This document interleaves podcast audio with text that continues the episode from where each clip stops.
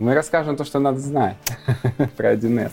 Очень плохо, очень плохо начинать изучение 1С. Очень плохая идея, друзья. Не ведитесь. Привет, ребята из 1С. 100 тысяч рублей, понимаешь? 100 тысяч, блин, это же офигенно. Борис Нуралиев, спасибо вам за это. Алочка, я ушел, я теперь один. Я в армии много копал. Че за нах? Айтишечка надо.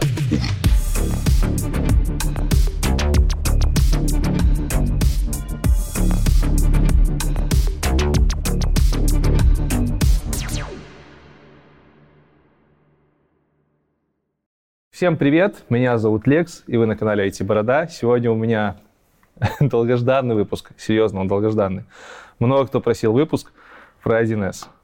Э, долго думал, где, что, кого и как. В итоге нашел для вас самого лучшего 1С-ника на просторах русскоязычного ютуба Илья Леонтьев.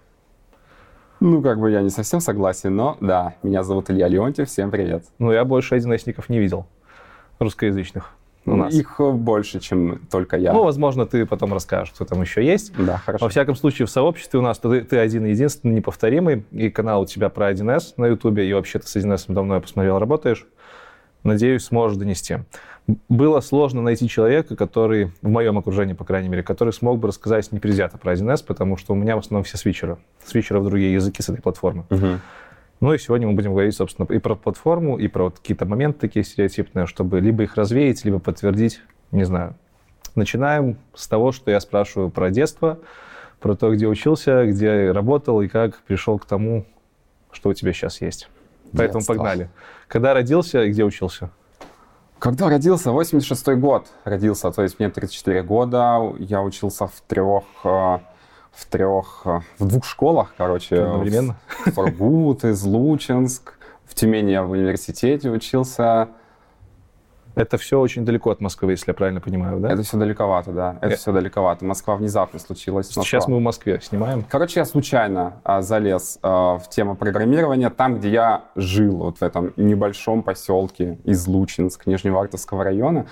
Там, в принципе, была одна специальность а, во всем городе, где нужно было математику сдавать. Математика мне нравилась. И я пошел программист, поэтому никогда не чувствовал себе каких-то талантов в этом плане. И у меня их, наверное, и не было на тот момент. И универ ты там закончил, получается? Нет, Или потом это я поступил заново в Тюмень. Угу. Захотелось, не переехал. Подожди, а там ты учился где? А, в Тюмени? А, Э, В, в, в Излучинск. а, в, в Излучинске, там Нижневартовск неподалеку, и там а, есть, там был филиал Тюменского государственного университета. Я там один год проучился, Мгм. потом а, поступил заново в Тюмень. Уже в, не в филиал, а уже в Тюменский государственный университет, и там у меня На кого учился? лет Что за факультет? Математическое обеспечение и администрирование информационных систем. Короче, я, получается, математик-программист, так написано в дипломе. Интересно. А что за применение? Для чего вас готовили? Ну, вообще, по идее, ну, как для чего? Программисты. Мы изучали Pascal, Delphi, C++, C-Sharp, вот это Это все. тот случай, когда еще математику программистам дают нормально, видимо. А, там давали математику нормально на первых двух курсах. А. Вообще, у меня, если честно, воспоминания такие. Первые два курса огонь, остальные три просто какая-то херь. Ну, Чего, они прошли мимо? Как будто да, как будто они совсем уж сделаны. Короче, я не так много э, понял. За, за последние три курса я не так много взял. Самое классное это были основы. Основы программирования. На первом курсе и на, на втором курсе тоже было программирование. Мгм. Там вот всякие вот эти освещения программировали, всякие такие классные штуки. Низкоуровневая, получается, какая-то вещь, да? В Delphi мы писали, рисовали вот эти, да, ну там с помощью матриц, знаешь, вот это вот преобразование фигур, там, изменение масштаба, повороты всяких этих кубов и Слушай, так ну в далее. Delphi рисовать это уже прям хороший уровень. Ну, это был, да, это был классный предмет, и там действительно было ощущение, что мы делаем что-то классное. Потом что-то нач- начался какой-то бред, э, потом начался какой-то пролог, вот этот. Чего, к чему? Пролог? Пролог, да. У вас был пролог. У нас был пролог. Зачем он нужен этот язык? Неизвестно, абсолютно непонятно. У нас была 1С, кстати. На Ого. третьем курсе была 1С полгода чисто на зачет. И ничего не понял тогда, не пытался даже понять, сдал, как и все остальные чужие лабы, короче, и все, и забыл про нее, и забил. Вообще ничего не понял. Что такое проведение документа, что такое субконта. Так что 1С тогда прошла мимо.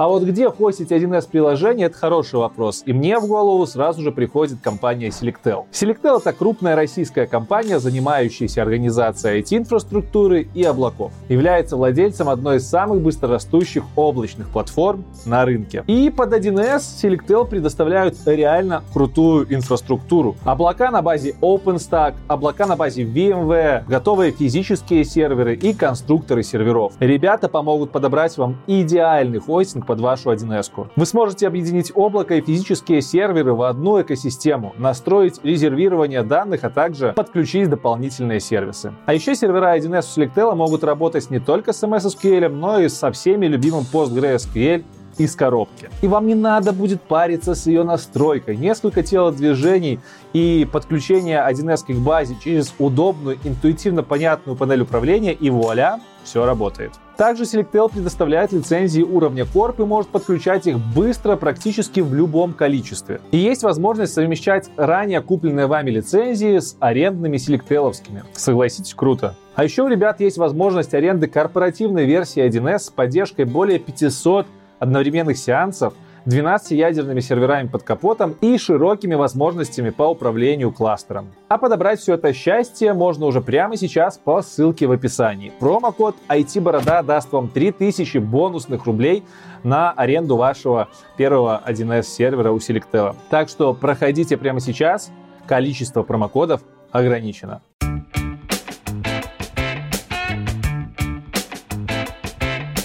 В какой момент ты начал программировать? Ну, уже, уже за деньги, скажем так. Я э, после четвертого курса пошел, ну, устроился в банк, была там какая-то ярмарка вакансий от университета, я устроился в банк и там писал на PL SQL, знаешь такое? Да, да, нет. Oracle Forms, короче, э, Oracle Forms и PL SQL. Довольно жуткая штука, на мой взгляд. Сейчас мне кажется, что 1С более крутая, чем PL SQL. Подожди, ну, это, это язык, э, насколько я понимаю, транзакций. Ну, SQL какой-то язык, это, Да, да, да. То есть ты там именно пишешь код, потом внезапно запрос, потом внезапно закоммитил, дальше пошел. То есть там вы как-то интегрирован вот этот SQL в код. Mm-hmm. Что-то типа транзакт SQL, может? Ну ладно. Может быть, потому что я не знаю, что... В основном, в основном с базами данных фигачил. Да, да, да, да. Банк и там в основном. То есть там какую-то зарплатную программу писал, ну, для расчета там каких-то премий. А, два года я там... А, на Delphi, кстати, что-то там писал, какую-то систему тестирования, тестировали а, людей. Что вспомнить бы. Отдел кадров у меня заказывал программу на Delphi, с ее помощью мы тестировали кого-то на что-то, не помню. Тесты на Delphi популярная тема. Короче, пару лет я уже программировал, считай, пятый курс университета и потом один год после. Все это время в банке по SQL работа с базами. Delphi еще. И Delphi. Да. А что дальше? Потом в армию пошел потом О, внезапно. Как, как оно? А, не понравилось. Сколько это у вас в армии? Год. год. Я был год, и мне там не понравилось. И вот там а, случилось следующее как раз-таки. А, там в какой-то момент захотелось все поменять. Ну, потому что вот я уехал в армию, и там время идет не так, как здесь. Здесь месяц прошел, ты не заметил. Там месяц прошел, кажется, что ну, прошло года два уже на самом деле. И вот четыре месяца, и у меня всего лишь э, возможность по воскресеньям звонить там минут на 30 кому-то, я звоню как бы своим друзьям, а они либо не отвечают, либо заняты, да, никто ничего не пишет. И в какой-то момент мне а, сложилось впечатление, что что-то я в Тюмени там не особо кому-то нужен. И как-то вот так вот зародилось а, желание все поменять, в том числе и город. Вот город в первую очередь. И там я подумал, а перееду-ка я в Питер. Угу. Питер, он классный. Перееду-ка я в Питер. И вот мы с папой созваниваемся в воскресенье потому что по воскресеньям нам выдавали телефоны. И я папе говорю, знаешь что, я поеду в Питер, папа, перееду после армии. А папа через неделю позвонил, говорит, знаешь, я погуглил, все разведал, тебе Питер не нужен, тебе нужна Москва. Есть там такая... Батя. А? Молодец, батя. Да, я, меня надо понимать, у меня нет доступа к интернету. Мне что папа сказал, как бы, а, то я и съел. И он говорит, есть там такая профессия, программист 1С. 100 тысяч рублей в месяц. Подожди, а батя у тебя кем работает? Да он инженер, он не имеет инженер. отношения к программированию никакого. Ага. Вот он что-то там нагуглил. Хорошо. Нагуглил и все. И говорит, программист 1С в Москве, вот что тебе нужно. Я в банке получал 18 месяцев. 18 Какой это год был? Это Примерно. был 2000... девятый. И 18 тысяч, это, если в доллары примерно перевести, ну, международная аудитория. Слушай, я не помню, какой там был курс. Долларов 300-400, наверное. Это было очень мало. Я, может сказать, мне казалось, ну, я ощущал так, что я жил в нищете. То есть я не мог купить продукты питания. Некоторые продукты питания я... Mm ждал месяц, вот месяц зарплату получил, пошел там купил что-то. А по выходным там через неделю мы могли там а, с девушкой пойти в ресторан в Макдональдс. И для нас это реально был такое прям, событие. В ресторан пошли, понимаешь? Mm-hmm. Ну, по сути, я был нищий, я так считаю. Там еще за квартиру же надо было платить а, 7 тысяч из этих 18. Mm-hmm. То есть, а, поэтому, да, когда я услышал от папы 100 тысяч рублей в месяц и услышал программист 1С, а я же как бы, у меня было в универе немножко, и мне как будто показалось, что там ничего сложного особо нет. Я подумал, ну, в принципе, я разберусь, и мне это надо, типа, я беру, окей, 100 тысяч это классно. И это был четвертый месяц только моей службы, mm-hmm. и до самого конца своей службы у меня вот эта мысль в голове.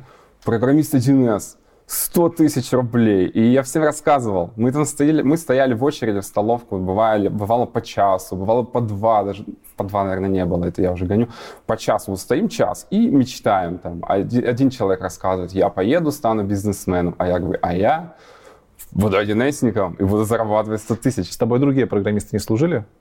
Нет, не было. Нет, на тот момент как будто бы Хорошо, не было. заканчивается армия, ты реально едешь в Москву. Заканчивается армия, у меня, правда, у меня уже настолько за это время вот эта мысль, я вообще не думаю, я не выбираю, понимаешь, я не думаю, а кем мне стать, Java разработчиком, Python. Ну ты же в универе должен был знать, что... Ладно, я пойду уже сразу, наверное, по вопросам, про которые мне скажут, что нужно было спросить. Давай. Э, неужели в универе не было какого-то рейтинга языков? Неужели вы не общались, что там вот Java это классно, классно, а 1С непонятно? Не что, было такого. Там, не знаю, не только 1С, там, может быть, JavaScript в то время непонятно. Не было такого. Про 1С было очень мало, мало тогда да? в нашем университете. Для нас она как-то мимо прошла. Мы такие 1С и 1С. Мы не заостряли на ней внимание. И за время универа никакой любви к другим языкам не успела развиться любви прямо нет. Ну, то есть я постоянно Паскале писал что-то, я на C++ писал что-то, на C-Sharp писал. Они Понятно. для меня одинаковые были. В целом я не видел большой разницы между ними. Окей, зафиксировали. Из армии уходишь, Москва? Сразу, сразу буквально. В декабре я вот вышел на свободу, к маме съездил на две недели, там, к бабушке, там, еще куда-то, к друзьям. И в январе поехал в Москву. И сразу один эсником искать? Я сразу же... Ну, я пошел на курсы сначала. Mm-hmm. Я, ну, сначала я неделю, нет, две недели, по-моему, просто шатался по Москве. Это вообще была мечта с 14 лет. Я так хотел. И мне всегда самооценки не хватало. Мне казалось, что жить в Москве — это какое-то великое счастье, и я этого недостоин. Но после армии, я говорю, в голове что-то переключилось. Я уже не стал думать о том, что я что-то недостоин. Я думал, я год отстрадал, я заслужил, короче, могу в Москву двинуть. А, и я две недели шатался, после этого записался на курсы. Просто первые попавшиеся курсы по 1С, а, учебный центр номер три, специалист по платформе. Я не знал тогда, что мне это очень сильно рано. То есть это была двухнедельная такая программа. Я первые два дня что-то понимал, все остальное время я не понимал ничего. Короче, это было две недели просто потерянных, и это были потерянные 20 тысяч рублей тогда. Очень плохо, очень плохо начинать изучение 1С с прохождения курсов э, по подготовке к спецу по платформе. Это вообще очень плохая идея, друзья. Не ведитесь. Именно так и продают. Именно так и продают учебные центры, всякие там специалисты. Мы пока не понимаем вообще, что такое платформа. Мы даже не знаем, с чего начать. Да, об этом мы дальше поговорим. Ну, короче, ладно. Короче, ты взял курсы, которые, по идее, ты не затянул. Я взял курсы, да, которые мне были не нужны. Mm-hmm. В принципе, я видел то же самое. То есть я, мы общались в кофе-брейках, я видел, что втухают, в принципе, все. Меня это успокаивало. Я думаю, ну, значит, я хотя бы не самый тупой, это уже приятно. Но, тем не менее, когда все это закончилось, у меня было на руках свидетельство о прохождении курса и, по сути, практически ничего больше. Только понимание каких-то самых-самых азов, что есть справочники, есть документы, что-то там как-то проводится. Но я, тем не менее, у меня была программа в голове, понимаешь, 100 тысяч. Тем не менее, я уже, ну, я зашел на HeadHunter и разместил вакансии. Ну, это как это, резюме. Что я такой-то молодец, я два года работал в банке на PLSQL, что делал на Delphi. Потом год я был в армии. Ну, год у меня там окно, там это видно, я, конечно, в резюме не писал, но меня об этом постоянно спрашивали, где ты был последний год. И я написал, что у меня есть свидетельство вот это, и у меня еще была профка по платформе, там, ну, тоже проф... А сертификат был 1С, бесполезный, ненужный, случайно, можно сказать, у меня он был. Мгм. Это долгая история. Я все это разместил, попросил 100 тысяч рублей, и, и мне стали звонить и стали приглашать. И я стал ходить, и меня везде посылали. Я не знаю, зачем вы меня звали? Газпром, чего вы меня звали? Я прихожу в этот Газпром, зна- они мне звонят, говорят, вот вы просите 100 тысяч, но мы, у нас 72, 72 тысячи всего вакансий. Я такой, ну, окей, я приду. Я иду все равно туда, и там мне женщина-кадровик говорит, ну, вообще вам сказали 72, но у нас 62 а, на самом деле. И вопрос, а вот где вы были этот год? Я говорю, я был в армии, и она говорит, так вы с 1С э, вообще не работали? Я говорю, ну, нет. Она говорит, ну, у нас э, сейчас все руководство в отпусках, через две недели мы там вам позвоним. И примерно такая история была вот везде, куда я бы не пришел. То есть мне все говорили, типа, ты работал с 1С? Я говорю, нет. И меня посылали как бы. Логично. Логично, вполне себе. Логично, но я хотел, чтобы мне дали 100 тысяч сразу.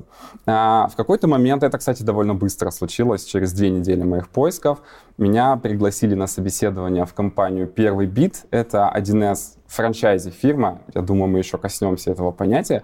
И там просто мне, наверное, повезло с теми людьми, которые у меня это собеседование принимали. Они тоже у меня спрашивали, во-первых, откуда взялась сумма 100 тысяч? Я говорю, ну, это самооценка моя, понимаете? Они такие, отлично.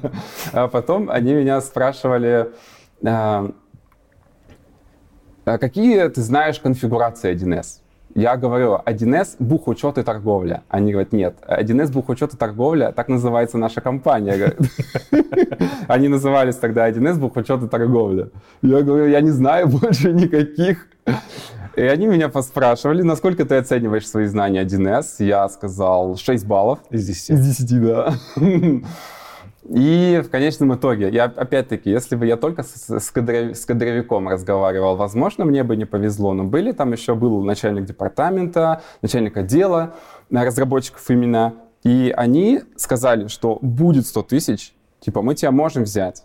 Будет 100 тысяч, но не сразу. Через полгода, может быть. Ну, И я подумал, что, в принципе, это лучшее из того, что мне предлагали за все время, потому что в остальных местах меня просто посылали. И я согласился. было через полгода 100 тысяч? Было через 8 месяцев 100 тысяч. Отлично. В этом плане почти не обманули. Ну, как бы откуда, он, откуда они могли знать. Мгм. И это очень сильно от человека зависит. И я мог сделать через полгода 100 тысяч. Просто я был в Москве, это была мечта, блин, моей Понятно. жизни. Поэтому я постоянно шлялся по всяким концертам, барам там по 3-4 раза в неделю. Бухал там не по-детски, поэтому... Поэтому 8 месяцев получилось. А потом они мне стали объяснять, в чем особенности работы у них в компании, и я действительно понял, что есть особенности. Это необычная компания. Для меня ну, работа заключалась обычно в чем? Приходишь ты в контору, тебе дают место, ты за комп садишься, да, и что там сидишь, работаешь, у тебя отдел, у тебя коллектив. Логично. Франчайзи 1С, вот эта компания Первый Бит и многие другие, франчайзи 1С это совсем другое. Ты работаешь у клиентов обычно. То есть это, можно сказать, база такая, это штаб-квартира, это офис. Ты туда приходишь бумажки какие-то сдать. Ты туда приходишь, ну, очень редко, а, в основном коробку взять, допустим, с программой, чтобы потом ее клиенту увезти. То есть ты там не работаешь? Ты там не работаешь, там обычно небольшой офис, ты работаешь либо дома у себя, либо у клиентов на местах. И вот мне стали это все на собеседовании объяснять. Сказали, вот у нас такие фишки, здесь ты работать не будешь, ты будешь работать у клиентов обычно. У клиентов их много будет, да? Их много будет, их много. То есть а, что такое фирма франчайзи? Это партнеры фирмы 1С. Фирма 1С, она не оказывает услуги конечным потребителям. Фирма 1С, она создает продукты, она создает услуги, а сама по себе она их не продает, она сотрудничает с фирмой франчайзи. Фирм франчайзи дофига и больше, я так и не понял. Я пытался вчера выяснить, сколько. То ли полторы тысячи, то ли десять тысяч. Их очень много. Тысячи, короче, фирм. Есть очень маленькие франчайзи, там три человека в них. Есть очень большие франчайзи, там больше тысячи сотрудников. В общем, стать франчайзи очень легко. Ты просто говоришь 1С, я хочу стать твоим партнером, и там каждый квартал отстегиваешь символическую сумму тысяч в 30 Понятно, рублей. понятно. И все, и ты стал франчайзи. Ну, там еще какие-то сертификаты нужны у сотрудников, и ты стал франчайзи. И вот мне стали все это объяснять, и я, я впервые о таком услышал. Что, блин, я хочу в офисе сидеть. Ну, а почему думаю. не в офисе компании? Ну, там почему нет с клиен- места, там мало мест, для, там для, всех не хватит. И а, клиенты же, кли- ты пришел к клиенту, работу какую-то оказываешь, клиент потом за это деньги платит. Он хочет точно видеть, что ты работаешь. А почему клиенту тебя в штат не взять к себе? Это э, отдельный вопрос, очень интересный, потому что это дорого обычно. Окей. Не у всех, во-первых, есть э, позиция специалиста 1С в штатном расписании, особенно если это зару- филиал зарубежной компании. М. Там у них, в принципе, они не могут взять 1С-ника. Они, может, и хотят, но у них там, у них есть SAP-программиста, а 1С-ника нет, они не могут. Мне известен случай, когда SAP взяли... и 1С это похожие вещи, да? а, похожий, можно сказать, что SAP это конкурент да? 1С, да. А, SAP под- это Подожди, а почему они 1С тогда не могут взять? Потому что это не та дол... это должен быть именно SAP-программист. Если ты берешь... Это, типа на законодательном уровне как-то регулируется или Мне известен случай, когда взяли 1С-ника на должность SAP-программиста. за рубежом Я- где-то?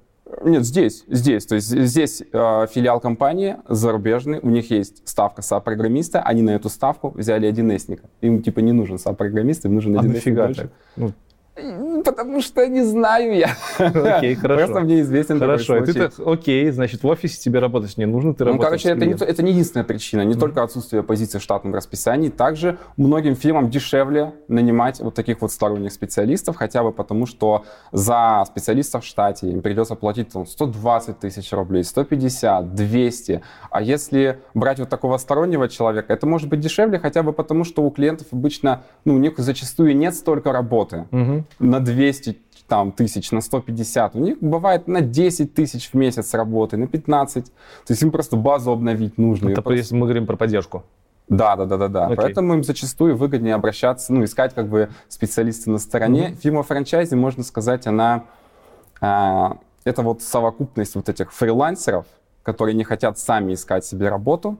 То есть это фирма, которая предоставляет, можно сказать, фрилансеров. Там еще есть менеджеры, там Мгм. еще есть отдел кадров, понятное дело. То есть это вот такая фирма, которая просто как бы дает в долг а, сп- специалистов 1С Понятно. клиентам. Ну и в какой-то момент вы расходитесь. Новое начальство.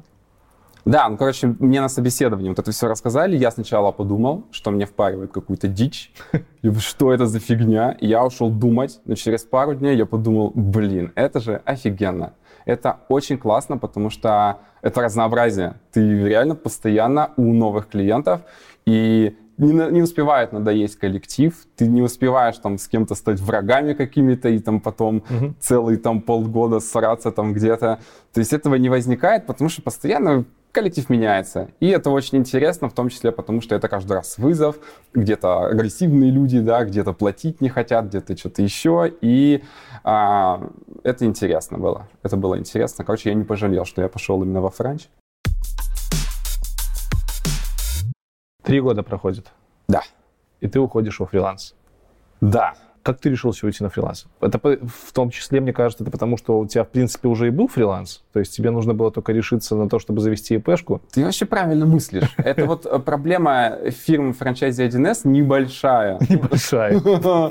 Проблема в том, что, я не знаю, может быть, это неправильно организованный бизнес был в том конкретном, ну, в моем конкретном случае. Но вообще это очень частая практика, когда специалисты 1С уходят из фирмы франчайзи и мутят ИПшку. Ли- ну, либо мутят свою франчу, допустим. Но чаще, чаще всего ИПшку. ИПшку намного проще сделать, потому что фирму это все-таки бизнес уже, ИПшку. Ты просто вредишь ИП и делаешь то же самое. Просто тебе ну, появляются новые функции. Ну Теперь- хорошо, а сертификаты, там уровень партнерства с 1С какой-нибудь, это вот, оно же все у франчайзи есть, по идее? Я имею в виду, франчайзи платит 1С там какую-то мзду за то, чтобы быть франчайзи. Ты как Да. ИПшник платишь 1С? Ничего не должны платить ИПшники, это я просто фрилансер, все. Окей. Я просто фрилансер, который оказывает какую-то деятельность, я ничего не должен. Мгм. То есть я просто делаю ИП и оказываю услуги как бы. Сколько лет ты уже фрила- фрилансишь? Пять с половиной лет. Блин, пока мы не начали за 1С говорить, спрошу сразу, где ты работу ищешь, как 1Сник? Это же явно не FL.ru какие-нибудь, или это... А, это был опыт, был первый опыт. Это 1slancer.ru. Вот когда я ушел... Такое из- есть? Есть такое 1slancer.ru, чисто фриланс по 1С. Когда я ушел, я на следующий день запускаю 1С Lancer, думаю, сейчас, короче, Сейчас это... Я, кстати, хочу отметить, знаешь что, я ушел не потому, что мне захотелось денег. Ты вот спросил, как я решился, а у меня было ощущение, что меня вынудили. Ну, ты сказал, что руководство. руководство да, новое. очень много штрафов. Да. Была какая фишка? Соколебешь-то монтировать, но придется сказать. Ничего. Какая была фишка? А, новый штраф появился такой. Вообще во франчайзе ты приходишь к клиенту на работу, допустим, у тебя стояло в заявке в 10 утра, Вообще, давай так. Подожди, что за штрафы? Я сейчас давай, понял, сейчас поясню. Что за нахер штрафы давай, такие? Давай поясню. Что вот за херня, блин? Как организована работа фирмы франчайзи 1С? По крайней мере, так было у нас. Я рассказываю о своих воспоминаниях по большей части. Сидишь дома, в 10 вечера тебе приходят там заявки. Вот куда ты завтра пойдешь и что ты будешь делать? Приблизительно, очень приблизительно, зачастую очень сильно расходится по факту то, что, mm-hmm. тебе, то, что там написано, и по факту то, что тебе придется делать. Тебе приходит эта заявка, там в 10 утра ты должен быть у такого-то чувака, в 14.00 ты должен быть у другого чувака. И все. Ты пошел а, к этому клиенту и пришел, допустим, в 9.55. Ты не опоздал, ты пришел к клиенту, сел за компьютер, тебя там сразу встретили, чай, кофе, там ты сел, что-то там начал обновлять, смотришь 10.10, а ты не позвонил в офис и не сказал, что ты на месте. Там сидит человек, отмечает, опоздал ты или нет. И ты звонишь в 10.10, и говоришь, блин, я забыл отметиться, и ты, ты опоздал по факту, потому что ты забыл позвонить. А бывает, чаще всего бывает, ну, у меня вот такое было, что я вообще забываешь отзвониться. Ну, реально забываешь, и все. Ты пришел, начинаешь работать, тебе звонят пол одиннадцатого и говорят, ты что, ты где? Я говорю, я на месте. А что ты не позвонил? И вот за эту штуку, за неотзвон, когда ты пришел на заявку, ввели штраф. Первый штраф 2 500. Че за нах? Второй штраф, я не помню сумму, честно. По-моему, 5 тысяч. Третий неотзвон, увольнение, что-то такое. Короче, это была как, это какая-то жесть. Конкретно гайки закрутили. Да, а еще ввели правила каждую неделю. То есть надо, ты, ты вот к клиенту пришел, он тебе листочек подписал, и появилось правило каждую неделю эти листочки приносить в офис. Ну, то есть буквально появилось новое правило. Москва, блин, большой город, очень большой. И я не подумал э, выбрать себе офис рядом с домом. Мне ехать было достаточно далеко. И вот это еще дополнительно еще куда-то раз в неделю ехать, меня вот это напрягло. Ну и потом еще такая была фишка, не выплатили зарплату то ли один раз, то ли два, я не помню. Короче, все это в совокупности, ну, да, оно меня напрягло. Сильно напрягло. Как есть... думаешь, это фишка в целом рынка франчайзинга или отдельно этой компании? Это чисто сменилось руководство, и это были в, даже даже не, это не касательно фирмы Первый Бит, это касательно именно того периода в конкретном офисе, mm-hmm. понимаешь? То есть это нет, это не свойственная ситуация. То есть в целом штрафов нету. Где-то есть, где-то нет. Okay. В том-то дело, что все офисы, даже одной э, сети франчайзи, там вот в, в первом бите там 12 офисов, допустим, в одном офисе такие правила, во втором офисе совсем другие. Это разные юридические лица, короче. Ну, а и... как же вот это вот... А, ну, блин, вы, вы в офисах не работаете. То есть все, что касается вот этой смузи корпоративной культуры, которая у обычных там разработчиков, прийти на, на, на, на офис, включить там комп, пока он прогреется, попить кофейку, обсудить новости, этого нет. Это есть, знаешь, у кого? Это есть у менеджеров по продажам и Понятно. у кадровиков. Это те, есть... кто сидят на офисе. Да, это есть тех, чувак... у тех чуваков, которые в штабе тусят. У них это есть, а ты как бы сторонний человек. Я после увольнения уже познакомился с парнем, который тоже пошел по моему пути в то же самое время, по тем же самым причинам, из моего же офиса ушел. И вы не были знакомы? Я не знал его. Я работал три года в компании, его ни разу не видел Охренеть. в этой компании, понимаешь? А он, мы реально познакомились с ним уже потом. А, недавно, ой, скоро будет стрим на канале. Или уже был, скорее всего. Слушай, был, и да, очень. Мы снимаем в ноябре, а выпуск выйдет в феврале. Да-да-да, стрим будет, скорее всего, завтра, по факту. Ну, понятно, ладно. Вырежешь. Ссылочку просто оставим на стрим. Вырежешь, короче. Ну да. Ссылочку на стрим оставим. Да, вот так вот. То есть ты работаешь, ты вообще не знаешь, кто там на самом деле. Из специалистов 1С ты никого не, не Ну, ты, ты знаешь каких-то отдельных ребят. Вы пересекаетесь, когда приходите за бумажками или за а коробками. как насчет э, обмена опытом, курирования, менторства? Откуда ты берешь знания новые? Ну, ты же приходишь зеленым чуваком, по факту. Откуда брать знания? В обычных IT-компаниях у тебя там куча людей вокруг, ты можешь у них поспрашивать.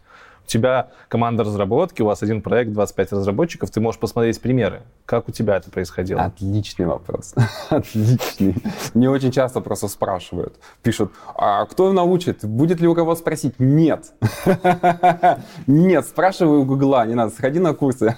Это не во всех, опять-таки, фирмах франчайзи. Я не хочу сказать, что так везде. Есть ребята, которые делают классно. Реально Вот закры- приходит новый человек, закрепляется за тобой кто-то уровнем выше, он курирует твой код, он проверяет твои доработки, он говорит тебе, что сделано так, Мгм, что не мгм. так. Но у этих ребят есть какая-то система, у них какая-то система мотивации есть. То есть у людей, которые курируют твой код, ну, им что-то пообещали, им что-то платят Понятно. за это, да. Фирма франчайзи 1С, по крайней мере, в той, в которой я работал, по крайней мере, блин, практически во всех, которые я знаю, там нет такого. Там просто не продумана вот эта система мотивации. А бывает командная работа, чтобы над одним клиентом работало сразу Бывают проект- человек? проекты, да, проекты бывают. Там, а, мо- может быть, люди общаются друг с другом. Я немного. Я один раз участвовал в проекте, где было несколько человек. Нет, мы не общались, кстати. У вас не было там код друг друга смотреть, там, ревьювать его? Нет такого. Да, мы сидели там вообще в разных концах Охренеть. кабинета. Один постоянно спал. Другая вселенная. Окей, хорошо.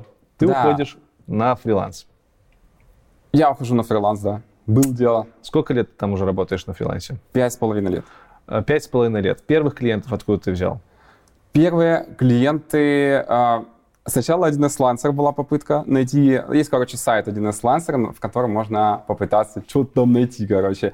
И я очень быстро понял, что там не те деньги. Там люди готовы делать а, за 300 рублей в час, там люди готовы делать какие-то серьезные вещи за 1000 рублей. То есть там какие-то совсем не те деньги. На тот момент, когда я работал в первом бите, час моей работы условно стоил 2 500. Ну, клиент платил 2 500, я получал там какую-то треть, да, там, или 40% от этих денег. Но смысл в том, что я привык к тому, что клиенты платят 2 500 Это за час. дохера. А, Это типа, ну, 2 500 это сколько баксов? 20 Слушай, сейчас получается. уже 3300, а есть еще специалисты по повышенной Подожди, ставке. 1300 за час. 3300 за 3000 час. за час. Да, да, да. Это в долларах? Это, это московские цены. Да черт его знает. Подожди, Какой я сейчас в долларах, я белорус, я все в долларах. Это 3300. Это 50 баксов в час. Ну, вот это, Ну, ну, да, на 70 да. делим где-то. Сейчас уже там 78, наверное. Если Ну, на рублей. 80 даже. 40 баксов в час. Ну, да. 160 часов. Я считаю, как обычный разработчик из обычной компании. Мы работаем 160 часов в неделю, и получается у нас 4 косаря, 4, 6, 6 с хером косарей долларов в месяц. Если работать на полную ставку, это, типа, это да? Это так? Все сложнее. Или все-таки там часы не такие, что ты 8 часов в день поработал и... Чаще всего там часы не такие. Окей. Проект, на проектных работах часы такие, но на проект еще надо попасть. Мгм. Да, когда ты попадаешь на проект, там начинается просто сказка. Приходишь, 8 часов отсидел, в 8 часов тебе выписали работы. По вот этим вот ставкам. В принципе, непонятно, как ты там работал за эти 8 часов. Да, по этим ставкам. Нихера Поэтому себе. проекты — это золотые горы. Вот так. А ну, когда ты ездишь по всяким разовым работам, выполняешь там кому-то печатную форму сделать, кому-то базу обновить, это на начальном этапе, пока ты еще не дослужился до того, чтобы попасть на проект. Понятно. Ты не можешь делать 8 часов в день. Ты 3 часа в метро проводишь. Ты постоянно колесишь по Москве, вверх, вниз, влево, вправо. Там час, здесь час, тут два. 4 часа сделал за день, ну или 5, это хороший результат. Бывает 2 часа за день, допустим, это плохой результат. Хорошо. Так, первые клиенты. Ты я перескочил. Я уже я сказал, где не стоит, да? Был какой-то... Короче, я пошел в БМ, честно скажу. Куда? Бизнес-молодость. Да ладно. Я загуглил, у меня реально был такой период. Я загуглил бизнес-молодость. Ну, короче. сейчас же в комментах А, напишут нет. 1С, бизнес-молодость, бля. Пусть пишут, пусть пишут. Нет, даже не так. Я, знаешь как, я загуглил, как найти клиент. У меня был очень такой прямолинейный подход. Как найти клиентов? Первая ссылка, бизнес-молодость. Я кликаю. Думаю, фигня какая-то закрываю, мне звонят. Вот. Говорят, вы тут на наш сайт заходили, что хотите? Я хочу клиентов поискать. Так это к нам. Я такой, ну ништяк, ладно, куда платить? Я пошел. Я пошел, прошел там БМ, что там, как это все называется? Цех Хз, прошел, хз, короче, двухмесячная там какая-то программа, еще какой-то интенсив. Короче, два месяца я тусовался в БМе, у меня были накопления. Вот в чем это надо знать, короче, я, я коплю. У меня были накопления, я мог потусоваться, поискать себя. Там меня научили носить пиджаки, как видите, я уже забил на это дело, делать визитки. Первый сайт я сделал на БМе, второй сайт, кстати, я тоже сделал на БМе. Там, короче, был такой какой-то импульс все-таки я получил. И пошли там первые клиенты у меня с Яндекса, стрёмные, стрёмные okay. хочу. У меня был сайт плохой, у меня была реклама плохая, и потому что в этом БМе все такое, так, у вас ночь, сделайте сайт, так, у вас ночь, настройте директ, короче, вот вам, э, помощь, хелпом пользуйтесь, короче. А, соберитесь в группы, там, каждый друг другу подскажет, и будет у вас директ. Короче, там все в дикой спешке, поэтому там хорошо делать, в принципе, нельзя, по-моему. И я все сделал плохо, ну, что-то какие-то пошли. Звонки, это были всякие бредовые какие-то плохие работы. Такое ощущение, как будто никто не хотел браться, и мне уже в последнюю очередь звонили, mm-hmm. потому что, видимо, плохой сайт, плохая реклама. А, был сервис, называется leadscanner.ru, а, который сканирует социальные сети а, в поиск, вот, по, вот такие объявления ищет. Там, мне нужен 1С. Несколько клиентов я нашел через соцсети, и причем до сих пор мы с ними дружим. Не очень большие, но как бы нормальные нормальные. А в прошлом месяце был счет на 160 тысяч, кстати, одному такому. Они, ну, они не очень крупные, они разбили на два месяца, ну, хорошо, как бы. Неплохо, да. Какая разница, да? А, лидсканер, сервиса больше нет, друзья, увы. увы. И а, а, пока я всей этой фигней занимался, ходил по тренингам, ладно, если бы это был только БМ, блин, было все на свете даже говорить не буду, точно захейтят нафиг. А, парочка позвонили мне сбита. Ну, я вот только хотел спросить, неужели у тебя не осталось клиентов сбита? Парочка. И там насаживается такая штука, очень спорная, и можно долго дискутировать. И типа, ну, клиентов нельзя уводить, правильно? Ну, нехорошо, как бы. Ну, есть... как бы, если он сам позвонил. Что? Ну, если он сам, вот. А, тут, тут холиварная тема, холиварная. Ну, мы не можем ее избежать, к сожалению, никак. Тема холиварная. Если ты спросишь руководителя франчи, типа, нормально ли, если клиент сам позвонил, он скажет, нет, это воровство, там, ты говнюк. Это серьезно. Я а, состою там в группе руководителей франчей, я знаю, как они к этому относятся. Они все равно считают, что это воровство, это низко, это подло соглашаться на такие вещи. Но они должны это заключать на уровне договора с клиентом, причем здесь сотрудник. Ну, это глупо, да, да, да, да. Сотрудник, кстати, когда ты устраиваешься, там есть такое, что типа ты не можешь уйти из франчи в штат клиенту, иначе штраф там какой-то клиент, по-моему, платит угу. какой-то штраф. 500 тысяч, что ли, в принципе, не такие бы. Можно купить сотрудника за 500 тысяч, считаю, если он классный. Что-то такое есть. Насколько мне известно, это не соответствует законодательству действующему. То есть они пугают этим пунктом, он не имеет какой-то юридической силы. Вот. Но я как бы понимал, что есть вот такая фишка, как бы нехорошо а, вот так вот, знаешь, обзванивать. Mm-hmm. Типа, Алочка, я ушел, я теперь один. я дешевле на 500 рублей. Типа, вот этого, вот этого я не стал делать. Но пока я тусовался по всяким БМам, пока я искал вот эти копеечные заказы через Яндекс Директ и через Google AdWords, проходил вот эти курсы по БМ там, что-то еще. Мне позвонили парочку. И хороших скажем так. И э, в, как... в результате у меня сформировался пул из где-то клиентов шести. А, еще один источник клиентов, кстати, тоже не знаю, как к этому относятся руководители франчайзи. Это клиент, которого увел мой знакомый, из, ну как увел, тоже непонятно, может ему позвонили, да, я не знаю детально. Короче, он ему надоел. Он прям, он стрёмный был. И он говорит, слушай, хочешь? А у меня плохая ситуация была Понятно. тогда. Я говорю, да давай, блин, мне хоть что-нибудь поделать уже. А то я тут по тренингам шляюсь целыми днями. Давай, говорю, беру. Вот, и... То есть еще один источник клиентов — это друзья, которые работали тогда со мной. И к ним тоже кто-то обращается периодически. В какой-то момент у них становится слишком много. Они начинают отдавать, понятное дело, самых стрёмных. самых... Ну, лучше что-то, чем ничего. Ну, понятно. Таким образом формируется просто пул клиентов. 5-6 человек, допустим, да, ну, человек, компаний. Ну, там зависит от масштаба. Mm-hmm. Может быть 8, да, может быть 10 надо, кому-то 3. Я знаю парня, у которого один всего. Вот один. Не знаю, наверное, стрёмно, когда у тебя всего один а, клиент, потому что он перехочет с тобой работать, ты как бы без работы остался. Но когда у тебя 6, ты не паришься, потому что одному не надо, второму что-то понадобится в любой момент. Слишком много набирать опасно, потому что там, под Новый год там, вывезешь. звонят все, короче. Вот бывают такие периоды, когда не звонит никто неделю, а бывают такие периоды, когда звонят все вообще. Вот всем что-то надо, задачи там на 100 часов сделать надо послезавтра, и, короче, начи... реально начинаешь с ума сходить такие, с таких Как ты повышаешь... Блин, я вот все никак к программированию не могу подойти, у меня куча вопросов возникает. Как час повышать тогда? Вот у тебя 6 клиентов, И ты такой, что приходишь через год к ним и говоришь, ну, ребят, я год поработал, я вырос в опыте, я стою теперь дороже. Или как это происходит? Слушай, очень легко повышать час, но я делал так только на начальном этапе. У меня года четыре с половиной я в последний раз повысил ценник. Это грустная история. У меня есть ощущение, что я беднее на глазах из-за инфляции, из-за курса доллара. Есть такое ощущение, но при этом у меня ощущение, что до сих пор 2 500, которые я прошу за час своей работы, это нормально. Вот есть у меня такое. Угу. Когда я повышал цены? Сначала я а, озвучил ценник в 200. Вот так. Первый бит 2500, я такой, ну, я не первый бит, я 200. Потом я сделал 2300, разослал всем письма. Знаете, я 2300 там с, ну, с ноября вообще. То есть я даже не стал ждать Нового года. С ноября 2300 сделал, они два, тоже месяц заплатили 2300. А, в декабре в начале я подумал, ну фиговая какая-то цена. 2 500, блин, с Нового года. Короче, я за такой довольно короткий промежуток времени все-таки сказал, что 2 500. Вот и успокоился на этом, потому что я понял, что это оно, вот это то, что мне надо, это моя цена настоящая. И все. Это на рынке фрилансеров, возможно, выше рынка. Мне даже говорят, а что так дорого? Я объясняю, а почему дорого? Первый бит, сейчас рядовой специалист. Вот начинающий придет туда, да, вот ты, допустим, ну, как бы ты в плане 1С, ты будешь начинающий, за час твоей работы будет стоить 3300 рублей в месяц.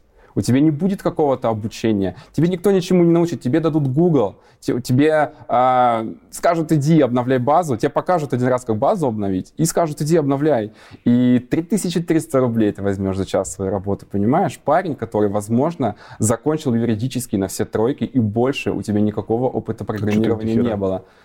Такие цены, Москва. Так почему Москва. ты тогда не повысишь? Почему ты говоришь, что твои цены типа высокие? Ты говоришь, кто-то говорит, что ты много берешь. Получается, они наоборот допинг... Я чувствую, что это нормально, понимаешь? А цена все-таки... Я не, я не смотрю сейчас по сторонам, как бы мне кажется, что 2 500 это нормально. Четыре года ты с этой ценой работаешь? Да, может быть даже... О, да. Но опыт-то растет или нет? Или опыт, он остается примерно на том же уровне? У меня доходы стоят на месте, я так скажу. Ну, доходы ладно, опыт-то отдельно от доходов растет. Опыт, опыт растет, но смотри, у нас же оценка почасовая. А, я работаю дома, вот так скажу. Mm-hmm. Сейчас я не езжу по клиентам уже никуда. А, мне, меня спросили как-то, сколько а, времени ты проводишь у клиентов на местах. Я ответил, примерно процент времени. Я не уверен, что это сейчас так. В последний раз я был у клиента в офисе в феврале, по-моему. Да, то есть мне туда не надо, я дома сижу. Я дома сижу. И поэтому на самом деле никто не видит, сколько времени я трачу на работу понимаешь? Поэтому и, и есть такое понятие, просто цена. Ну, когда я работал в компании «Первый бит», я просто понял, что сколько стоит. Я знаю, что за печатную форму такого вида платят 5 часов. Я знаю, что такой-то отчет стоит 3. Угу. И знаешь, и не важно, что я научился сейчас делать это за час, допустим. И не важно, что у меня есть готовая наработка дома, и что я ее возьму, немножко подправлю, и будет новое, ну, уже для другого клиента адаптированное решение. Я продам это за те же 5 часов и продам это за те же 3 часа. Таким образом осуществляется рост. Мы расскажем то, что надо знать про 1С. Да ничего, идешь вот сразу и получаешь 3300 за час. Короче. Не, ну ты получаешь только, ты получаешь 25%. Это, а, ну, понятно. а что, уже пишется, да? Э, да, ну, неважно. Интересная фишка насчет, кстати, цен, цен во франчайзе. Вот ты пришел, новичок. 25%? Ты, ты вроде как говорил, что на там 25% они забирают. Или они 25% нет, нет, оставляют. Это тебе. Это же пиздец. Это тебе. Это же жесть. Так ты ничего не умеешь. Но смотри, как интересно. Смотри, как интересно. А, ты приходишь, ты получаешь сертификаты. Есть сертификация 1С. Сертификаты в том числе нужны для чего? Для того, чтобы вот эта ставка процентная повысилась. их оплачивает компания, да? Я так понимаю. Ну, там одну попытку оплатит, а если не получилось, а, ты уже сам платишь. У тебя из зарплаты вычитают. Первая, да, как бы первые две попытки бесплатные, а дальше уже начинают деньги с тебя снимать. Да. И но зато сертификат как бы становится их собственностью, то есть он повышает их рейтинг, то есть они заинтересованы. Твоей компании, которая, в которой ты работаешь. То есть да. сертификат не за тобой закрепляется? На нем написана твоя фамилия, он как бы твой, но он еще, параллельно он еще становится собственностью франчи. И Она... когда ты уходишь, этот сертификат уже не считается твоей собственностью? Он твой. Но он считается собственностью этой... Ну, за, сейчас, идет за счет компаниям, короче. Раньше, знаешь, как было интересно? Специалисты уходили, сертификаты оставались, и они числились, и эта фирма могла говорить, что у нас есть такой-то специалист, но его уже по факту не было. Бля. Сейчас уже ужесточили, насколько мне известно, сейчас фирмы обязаны уведомлять фирму 1С, что ушел сертифицированный специалист, они их открепляют. М, Сейчас теперь понятно. Да, раньше такого не было, раньше был бардак в этом плане. Ну вот, и смотри, а, ты приходишь, и 3300 стоит сейчас, ты не умеешь ни хера, ты очень долго решаешь задачи, ты пятичасовые задачи делаешь 20 часов, часовые 5 часов, ты плохо работаешь, ты косячишь, А ты... Тебе, извини, тебе за пятичасовую задачу, если ты ее 20 часов делаешь, делаешь, тебе платят все равно за 5 часов, так? Это зависит от того, сколько ты выставишь. Ага. Тебе дают такую власть. Вот ты пришел, тебе дают власть, ты называешь цену клиента. Я не знаю, блин, сколько я на это потрачу. Если ты хочешь назвать 20, называй. Если клиент заплатит, ты молодец. Потому Понятно. что ты сделал деньги компании, ты получаешь 25%, 75% идет компании. Я неоднократно видел, как это поощряется, знаешь, называть завышенные ценники какие-то, колоссально завышенные. Знаешь, на с продажей программ клиентам, допустим, дают бесплатные часы, и, и какой-то парень, он как-то договорился с клиентом списать 40 часов. Вот просто за, за- за один прием он пришел и 40 часов списал, как-то договорился, просто чтобы не ездить, что ли, к ним лишний раз. И это он был герой в компании. То есть это как бы не обманщик, не жулик, там, не козел, это герой. Учись, типа, смотри на него. 40 часов списал за день. Вот это молодец. Но локальную ситуацию описывая, я не говорю, что так на рынке Понятно. э, везде, Ну, в принципе. Ты вот пришел такой, Да-да-да. 3300 в час, получаешь всего 25% от этого, повышаешь свой уровень, получаешь сертификаты. Что меняется в результате? Меняется твой процент. Вот он был 25, А для клиента он остался... 3300, да. Но для клиента твоя цена одинаковая Это всегда, жесть. понимаешь?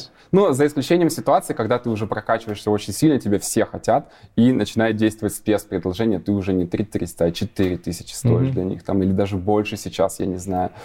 Вот так. Но вот это очень загадочное явление. Сколько сертификатов максимум можно иметь? Нет ограничений. Ты- ну как, э, сколько их всего, я не знаю. А, а, Есть как бы плохие сертификаты, есть хорошие. Плохие — это 1С профессионал. Они бесполезны. Это тестирование, это как на права сдать. Просто зубрят ответы люди и сдают. Но они необходимы, потому что они дают до- допуск к хорошим сертификатам. Потому что короче, ты вынужден.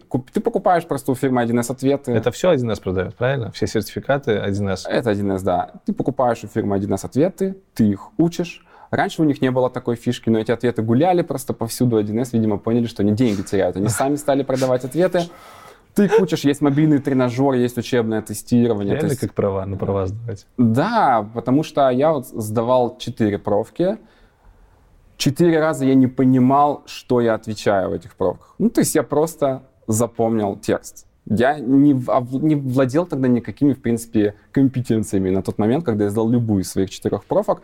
Это не обязательно так сдавать. Можно какие-то курсы пройти, книжки почитать. Да, ну, конечно, это лучше будет ответы будет легче запоминать. Сейчас бы я поступил так, я бы прошел какой-нибудь курс сначала. Ну, тогда я не знал, я попал в среду, мне сказали, что делать. Мне сказали, вот ответы учи. Мне же, в принципе, в офисе сказали, я же не сам придумал.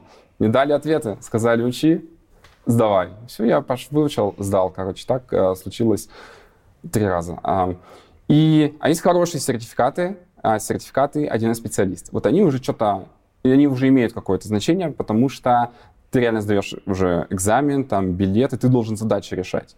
Есть а, сертификаты для программистов, есть сертификаты для консультантов, есть э, сертификаты для консультантов-программистов, можно сказать.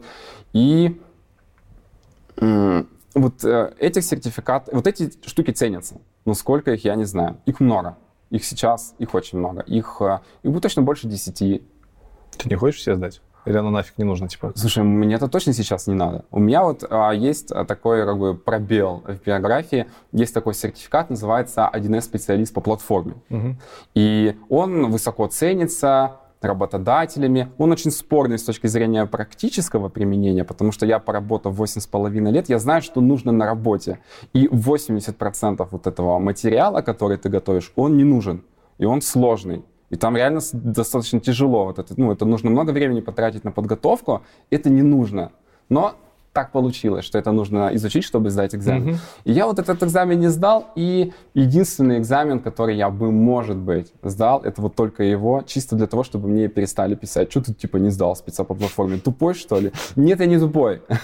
Я сдал бы, просто до руки не дошли, а сейчас реально нет мотивации, потому что, а нафига они мне? У меня шесть а, вот этих спецов, там а, по трем конфигурациям сертификат программиста, один специалист, и сертификаты консультанта, специалист-консультант. То есть у меня их шесть, этого дофига. И когда ты во фрилансе, это не нужно вообще никому. Ну, нет такого, что клиент скажет, а какие у тебя сертификаты? Всем пофиг. Угу. У клиента есть задача, они звонят тебе, говорят, ты можешь? я делаю, они говорят, ты можешь, на денежку ты молодец, обратимся в следующий раз. Вот так это работает во фрилансе, некому показывать сертификаты. Хорошо, последний вопрос перед технической частью. Хочу узнать, есть ли у вас градации типа senior, junior, middle? Э, в вакансиях я иногда видел у 1С специалистов указания senior, middle, jun по крайней мере, в Минске. Это, ну, ну, ну, то, что ты сейчас рассказываешь, у меня в голове как-то не, не, не ложится на вот эту модель. Официально нет такого. Угу. Официально нет такого, но ну, некоторым людям хочется, чтобы это было, то есть и э, зачастую употребляют. Как тогда определять, кто есть сеньор, кто есть middle, кто есть джун? Это сертификатами определяется, опытом, чем это определяется? Или это скорее исключительная ситуация для 1С? Это можно, ну, вообще, когда ты собеседование есть такая штука, на собеседование определяется, наверное, хотя собеседования тоже бывают очень спорные. Есть такие собеседования э, на 1С специалиста, где тебе просто вопросы задают такого теоретического плана. Ну, тот, тот же вот этот профессионал, тест на ГИБДД, только устный как бы. Угу. И как бы спорно, да, этот человек, он точно задачу умеет решать или он только теорию знает. Зависит очень сильно от собеседования. Ну да, уровень специалиста определяет по собеседованию, по его сертификатам, по его опыту, наверное, так. Какой-то официальной градации нет. А у вас прям официально закреплено, да, что вот этот парень сеньор. Ну, смотри, джуниор, он может делать мелкие задачки, но сам он весь проект точно не потащит. Мидл — это чел, который уже может, в принципе, любую задачу потащить сам без помощи другого человека у нас есть помощь других людей. Отлично. А сеньор это чел, который уже может не только сам потащить задачу, но и сделать ее оптимальным путем, плюс у него обязательно есть в пуле обученные им люди, обученные младшие сотрудники. Я поэтому и спрашивал про взаимодействие с другими разработчиками, потому что во всем мире разработки это нормальная практика, и от этого зависит ну, твой уровень компетенций. Получается, в 1С немножко по-другому это работает. Может быть, а, может быть э, на проектах, может быть в компаниях, где действительно есть отделы специалистов 1С, может быть они там между собой mm-hmm. что-то подобное устраивают. А, есть же такие, в франчайзе 1С это вот не единственные компании, mm-hmm. где работают специалисты 1С. Меня собеседовали в «Газпром», там реально целый этаж этих, ну, много, целый этаж этих 1Сников, там они, может быть, между собой так договорились. Может быть, да, может, работают каким-то более классическим. Да. Ну, во франчайзе 1С такого нет, там скорее сколько у тебя спецов, вот такая Понятно. характеристика. Типа у тебя три спеца, у тебя пять, тут кого пять, он круче, типа. Расскажи мне, что такое 1С вообще? 1С это фирма такая. Это как бы компания, которая любит, чтобы ее называли фирма 1С. Не понимаю, почему так получилось, но это не так важно. 1С — это фирма, которая создает софт для ведения всевозможного учета бухгалтерского, торгового, зарплатного, там, всякого другого. То есть 1С — это не платформа программная, это компания?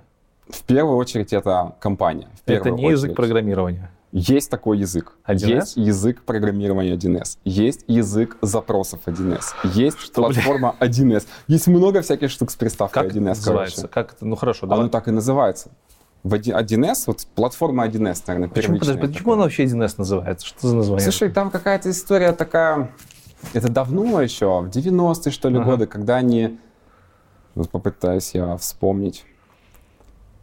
Короче, изначально, я так понимаю, была поисковая система 1С, которая типа находила информацию за одну секунду. Не более одной секунды она находила а, эту информацию. И они назвали ее 1С, и все, в общем-то, вот ну, история названия. Хорошо, значит, у вас есть... Э, что у вас есть? С чем ты, как ты разработчик 1С? Я разработчик в том числе важно понять, что специалисты 1С, а, очень мало специалистов 1С именно разработчиков. Специфика профессии заключается в том, что ты должен совмещать чаще всего разработку в 1С и знание пользовательского функционала программ. То есть вот, допустим, ты работаешь, у твоего клиента 1С бухгалтерии стоят и 1С торговля, ты чаще всего должен не только уметь что-то там дорабатывать в этих конфигурациях, чаще всего ты должен знать, как это работает. Ты уже много чего сказал, что будет непонятно. Во-первых, 1С торговля, 1С бухгалтерия и ага. конфигурация. Что это такое? Я, я знаю, что такое конфигурация, но помню, когда ага. я это узнал первый раз, мне это вынесло мозг. Ну, давай вернемся тогда назад, да? Да, вернемся назад. 1С бухгалтерия, 1С торговля. Давай, не, давай, вот 1С что? платформа. Разработчик, он работает в основном с платформой 1С. Есть такая штука, это она называется платформа 1С. В ней ты пишешь код какой-то, в ней ты можешь с нуля писать конфигурация 1С. Конфигурация 1С это, можно сказать, программа, написанная на языке 1С. Но, наверное, это не Язык очень... 1С, он так и называется? Язык 1С? Язык 1С, okay. да, да.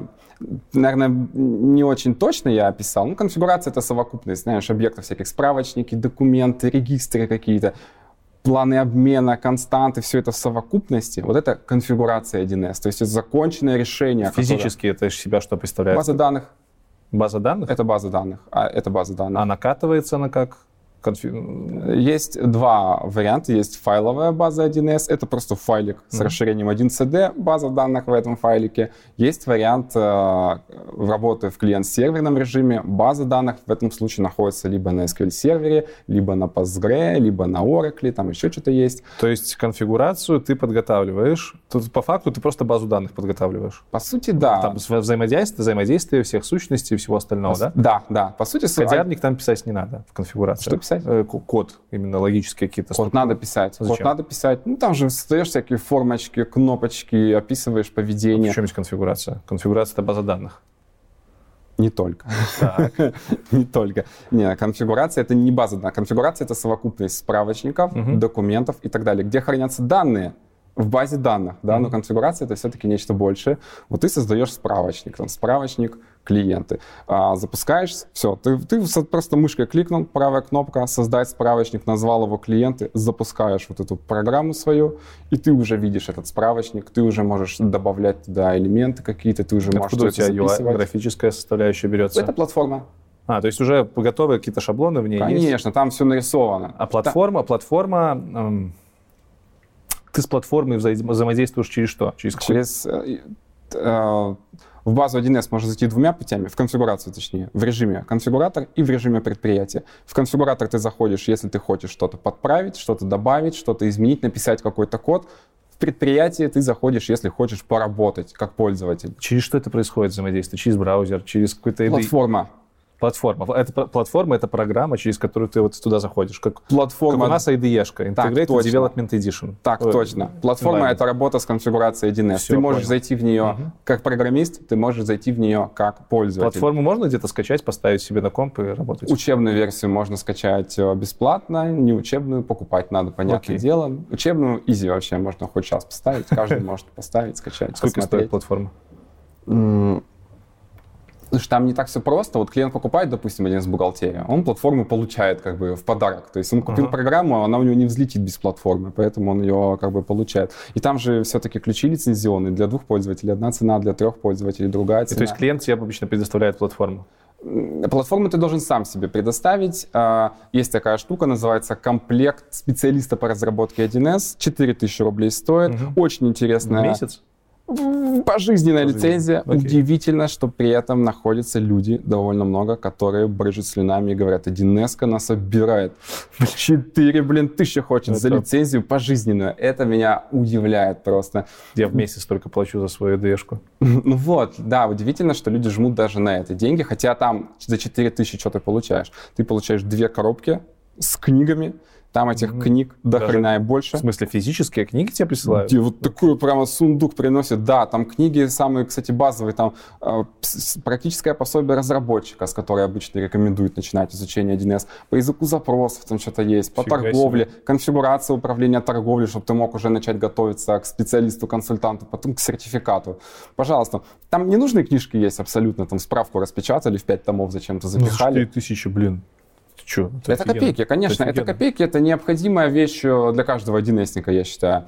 А, Есть довольно интересная фишка, тебе не продадут просто так, ты должен пройти какое-нибудь обучение в официальном учебном центре 1С. Я не знаю, что это за фишка, зачем вы это сделали. Лучше бы, мне кажется, повысили ценник на сам комплект и продавали бы просто так. Ну, а лучше не повышать ценник на комплект. Просто так продавайте, Вдруг нас хватит кто-нибудь вот из это 1С всё. смотрит. Что? Вдруг нас кто-нибудь из 1С Я не сомневаюсь, что кто-то посмотрит. Привет, ребята из 1С. С конфигурацией вроде более-менее понятно. С 1С платформой, ну, тоже. Будем считать, что это IDE-шка. Можно так сказать. Можно так сказать, да. А, Типа IntelliJ IDEA, да? да, да, Да, да. да, можно сказать, что платформа. Язык программирования, ты сказал 1С. Язык программирования это 1С. Это вот та вот э, зверюка, за которую вас хейтят, что на русском языке нужно что-то писать? Это именно она. Это именно она, да. И... Давай спроси. Нах- Нахера на русском языке? Слушай, ты можешь писать на английском? Я тебе Можно на английском, да, Ты писать. можешь писать на английском. Я не знаю, изначально это было или недавно появилось, но так лучше не делать. Это правило плохого тона, точнее, правило хорошего тона писать на русском, потому что все пишут на русском. И если Все пишут на английском. э, в 1С все пишут на В русском. мире разработки все пишут на английском. Ну, понятное дело, но мы работаем с конфигурациями 1С. Мы работаем в основном, мы очень редко что-то с нуля пишем. Есть такая фишка. Мгм. Конфигурации уже готовы. Фирма 1С их разработала. Вот те самые программы, с которыми ты работаешь в платформе, это 1С бухгалтерия, это 1С торговля. Именно вот эти конфигурации. Это можно 1С бухгалтерия, торговля, можно сказать, что это какие-то э, эти фреймворки, да, такие глобальные? Это готовые решения Готов- для ведения которые ты уже учета. допиливаешь. Ты можешь их допиливать, но а, как бы, если можешь, лучше не. Они включаются в конфигурацию или конфигурация пишется под них, чтобы понимать иерархию? Это и есть конфигурация. это и есть сути. конфигурация. Это, это есть. название конфигурации каких-то. Да, Отлично. 1С бухгалтерия предприятия это конфигурация, это готовая программа для ведения бухгалтерского учета. То есть клиент, он не ищет себе платформу, он в прайсе находит 1С бухгалтерию, он говорит, я такое хочу, ты приезжаешь к нему и ставишь ему на компьютер эту 1С бухгалтерию. И, понятное дело, платформу, потому что без нее ты не поставишь ты не поставишь, Ну, да. без не заведется. Ты не поставишь и не и запустишь, не эту запустишь. 1С И не запрограммируешь, если что-то надо. И да, На русском языке, возвращаясь к вопросу, то есть все, все это идет уже свыше от компании 1С к вам на русском языке, и вы, соответственно, продолжаете на русском вот писать. именно. То Не есть кажется там- ли тебе, что это вот все, понеслось, вот эта вот холиварная штука, что это искусственная херня, которая удерживает 1С в сфере? Потому что, чтобы перейти потом в другой язык программирования, тебе нужно учить конструкции на английском языке. Так конструкции же везде разные, да, в Java они как бы... Одинаковые везде. Все везде одинаковое. И, ну, Ну, с Python, циклы. если, если Java с Python сравнить, там абсолютно Одинаковое. по-разному. Там точки запятой ставить не надо Ну, это мелочи. Но Ну, так так везде у тебя есть выглядит. форы, везде у тебя вайлы, везде у тебя if и кейсы. Все. Слушай, а если бы проблема вообще вот э, в 1С, если бы это как-то упрощало жизнь. Если бы проблема в изучении языка заключалась только в изучении вот этих английских Ну, слов, да. for, while и так далее. Синтаксис базовый на Java, ну он реально, не знаю, за несколько дней, наверное, учится. Ну, да? согласен. Ну, То есть за- ты такой проблемы не ощущаешь. Если бы Вообще вдруг нет. захотел другой язык перейти, это была бы не проблема. Слушай, у меня была такая идея фикс. У меня была такая идея фикс год назад где-то. И я, да, я оплатил Java Rush премиум подписку, и я стал хреначить. И я очень быстро перестроился. Я дошел до 31 уровня довольно бодренько. Потом меня назад засосало, к сожалению. А может быть, к счастью, неизвестно. Короче, проблемы в этом нету. я не ощутил. Я не ощутил Можешь проблем. назвать э, ради, просто ради интереса в- основные операторы, которые у вас там есть? Ну, ты, же- ты же самый только по-русски Как- просто скажи. как- как они называются? Если, тогда, коне- иначе, конец Ну, если. это очень необычно для... Пока а, Привет. цикл, конец цикла. Прикольно. Для переменная равно там 1 по n цикл, конец цикла. А вот этого, как его, ну, как while наоборот, как он А, do while. Вот этого нет, короче. А с базами вы как общаетесь? Тоже на русском? Слушай, есть язык запросов 1С. Тоже на Это русском? переведенный на русский SQL практически. ладно? Да. Переведенный на русский SQL, где нет возможности сделать insert и update и delete. То есть только Сделанных- переведенный селект языка SQL. А короче. почему нельзя делать инсерты, делиты, апдейты? Ты делаешь другими способами это. Там уже через язык. То есть ты не делаешь ага. это через язык запросов, Прикольно. ты делаешь это через процедурный язык, а с помощью запросов это ты очень получаешь необычно. данные просто. Ну, там есть классные штучки, штуки такие, типа временные таблицы. Ну, то есть ты там нахреначил какой-то запрос, во временную запихал, ну, тут же в этом есть. запросе. Они у нас есть тоже. Да? Да, да. Ну, в SQL это называется view. Да. При- при- при- Хотел запрос. купить вас а, временными таблицами. Не надо мне говорить. Нет, ну может это есть. Ну, русский язык, это, конечно, интересно. Ну, плюс еще, русский же язык накладывает очень сильное ограничение в том, что зарубежные иностранные разработчики не смогут войти в платформу. Потому что оно не надо, я так понимаю. 1С только в СНГ распространен. Есть возможность писать на английском, Мгм. и 1С, она пытается выйти на зарубежный рынок. Сейчас не могу сказать, что вышла, но пытается и Мгм. разработала даже вот приложение ERP для западного рынка, можно сказать, уже за пределы СНГ. Там все на английском написано. А они как 1С себя пози- позиционируют или другой бренд? Это тоже это 1С ERP просто на английском Понятно. языке. Они оттуда вытащили весь бухучет, как я понимаю, потому что Западу наш бухучет, он нафиг там не сдался.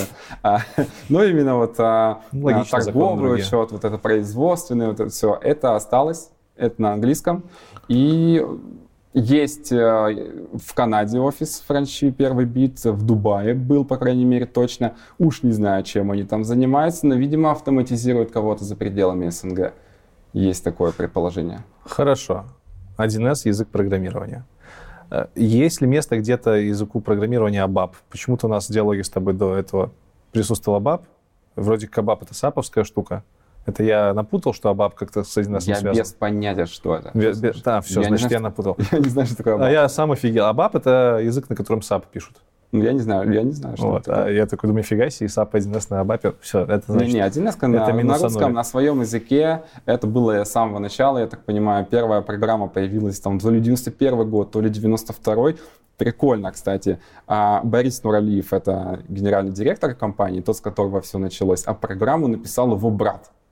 Он написал эту программу, и она работала типа медленнее, чем конкуренты, типа этих турбо-бухгалтер, парус, там какая-то что-то уже было на тот Мгм. момент, понимаешь?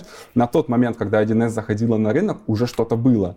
Брат генерального директора написал программу, она работала хуже, но ее можно было допиливать, и это было капец, какое конкурентное преимущество. И оно до сих пор просто сносит мне башню, как много можно поменять, ты можешь переделать вообще все нафиг. То есть ты можешь свою конфигурацию типа запилить полностью с нуля? Ты можешь запилить свою конфигурацию полностью с нуля, и ты можешь внести любые изменения в уже готовые решения. Ты купил программу 1С бухгалтерия, ты можешь поменять там всю логику. Ты можешь калькулятор сделать из 1С бухгалтерии? Ты можешь... Графический, в котором можно там потыкать кнопки. Кнопочки? Ну, конечно, ты можешь... Ты, кто-то тетрис сделал на 1С. Да? Да. Там не обязательно, в принципе, в платформе 1С калькулятор сделать очень просто. Как, э, как хорошо. М, UI-часть. Ты с ней работаешь, ты можешь ее модифицировать? Что такое UI-часть? Ну, ну вот, кнопочки, формочки, свои кнопочки сделать, стиль задать. Конфигурация 1С, все что угодно. То есть это тоже часть конфигурации. Это тоже часть конфигурации. Ты не Там не на менять- JavaScript это пишется на. Ты не нет? можешь менять XML. платформу. Мгм. Вот платформа, то, что тебе дали, вот, Ага. пожалуйста, ты можешь ее обновить только или откатить назад на старую версию. Вот там что дали, вот это То, ты то- и то есть там базовые элементы свои есть какие-то, а ты уже из них складываешь. это Да, да, да. Но вот а, что касается конфигурации, ты можешь поменять все. Порядок кнопок, цвет, размер, название заголовки. Более того, ты вся логика работы программы, все, весь код, который выполняется, все запросы, которые выполняются, это все в открытом доступе. Ты можешь внести в нее любые изменения. Хорошо. Теперь давай к коду тогда копнем ближе. Как обычно строится кодовая база обычного вот проекта? Ну, давай для начала конфигурации перечислим, какие есть. Ты уже говорил 1С бухгалтерия, 1С Управление торговлей, Управление торговлей. 1С зарплата управления персоналом, 1С комплексная автоматизация, 1С управление нашей фирмой и 1С ERP. Это не все, но это самый, Ну, это самый базовое, главный. так самый главный. да. Самое Там главное. есть еще 1С документооборот и куча отраслевых, кстати, решений. Фирмы франчайзи 1С на базе решений от фирмы 1С разрабатывают там какие-то Мгм, свои свое, что ты продаешь. с функционалом которого нет пока в конфигурациях 1С. И в результате этих конфигураций, не знаю, сотни, наверное. Очень много. Но основных вот 6. Вот берешь ты какую-то конфигурацию, начинаешь ее модифицировать. Как выглядит кодовая база? Это разные файлики или это один суперздоровенный файл? Есть ли у вас там ООП классическое, какие-нибудь классы, В классах нет, сразу скажу, нет ОП. В 1С нет ОП. Там все объекты, там объектов очень много, но они все описаны, тебе что дали, то и ешь, короче. То есть очень сильно логика отличается от разработки на Java, где на, да. ты, по сути, Вот описываешь у тебя в Java классы, есть- взаимодействие. В 1С нет этого. Просто можешь забыть. Вот Ты, это. ты можешь продебажить свой код? Конечно, да, отладка есть. То есть и есть какая-то точка входа, логично, в, в кодярник твой. Да, ну, там очень много кода. Там модули, во-первых, Ага. есть. Общие модули. В конфигурациях я не считал, ну, может их 300 там. То есть там очень много общих модулей. Потом есть модуль объекта у каждого объекта, у каждого справочника, у каждого документа, у каждого плана обмена. Есть модули менеджера тоже у объекта. У, у каждой Модуль формы- это что-то, я так понимаю, через что можно повзаимодействовать. Модуль это, модуль это там, где ты код пишешь. Ага. То есть ты справочник выделил, вот кли, справочник клиентам и создавали, там правой кнопкой кликнул по справочнику и от- открыть модуль объекта. Ты попал туда. И ты там уже кодярник какой-то пишешь. Ты там пишешь код, что нужно делать при открытии э, элемента, там, при, за- ну, при открытии, ну да, э, точнее, что нужно делать перед записью, после записи, да, при открытии, при А закрытии. вот са- с- само контекстное меню, которое вылазит, когда ты правой кнопкой на справочник нажимаешь, это, Это уже... платформа. Это платформа. Это- Этот код вы не правите. Это ты не правишь, да. Понял. То есть вы правите каждый из модулей. Последовательность модулей, я так понимаю, но я тоже можно самому там как-то задавать. Там э, последовательность модули, модулей не влияет ни на не что, модули, наверное. а UI-элементов. Ну, вот где-то там, допустим, я хочу, чтобы справочник у меня там был. А, интерфейс ты можешь Интерфейс. настраивать как угодно. Интерфейс да. ты настраиваешь графически или тоже через код? Интерфейс ты можешь настраивать по-всякому. Ты можешь программно создавать элементы, ты можешь программно... Это отдельные какие-то модули? Эм, Или это э, как это? не обязательно. То есть там, где ты напишешь код, там ты и создашь программный элемент. Там события. Короче, там есть объекты, куча объектов, Мгм. справочники, документы, регистры, формы. И там есть события, да, при открытии формы, при закрытии формы, перед записью элемента, там, после записи и так далее. И вот ты находишь событие, которое отрабатывает именно в тот момент, когда тебе нужно, и пишешь там код. Хорошо, ну а тупо разместить элемент графический где-нибудь там в правом нижнем углу, как мне это сделать? В правом нижнем углу, ам, наверное, не получится. То есть платформа, она, у нее определенный интерфейс. Ага. Вот, то есть она выглядит вот определенным образом, ты там совсем что угодно сделать не можешь. Мгм. Там обычно, там панельки настраиваются, ты можешь, ну там есть, грубо говоря, там, я не помню сколько, 5 панелей, допустим, ты можешь эти панельки местами менять, но ты не можешь прямо вот свой, свой текст там прям вот точно в то место экрана, куда ты Но захотел панельки воткнуть. менять, это все делать там мышкой тягаешь. Это в пользовательском режиме можно. Можно в конфигураторе настроить вариант по умолчанию. В пользовательском режиме каждый пользователь может А, под всё, себя интерфейс подстроить. Теперь я понял. Вы- То, то есть я почему спрашиваю? Для меня, как для разработчика, который с нуля приложение пишет, это все это кодярник. То есть там, если кнопочка у меня, то я кнопочку полностью описываю там, базовыми элементами HTML, например, или там какого-нибудь э, языка разметки для, если это Android, для Android.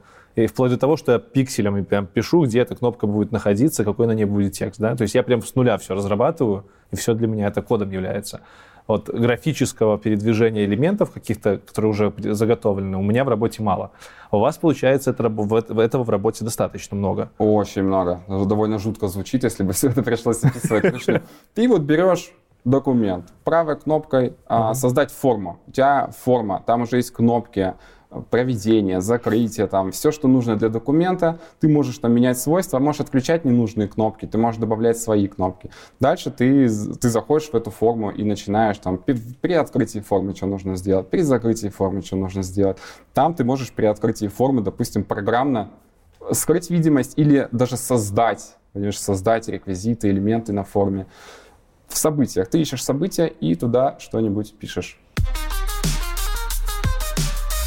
А, Короче, это не про красоту. Ну, кто-то может подумать, что вот на 1... почему на 1С не пишут мобильное приложение? Потому что это не для этого. На 1С пишут мобильные приложения. Пишут? Конечно, есть мобильные.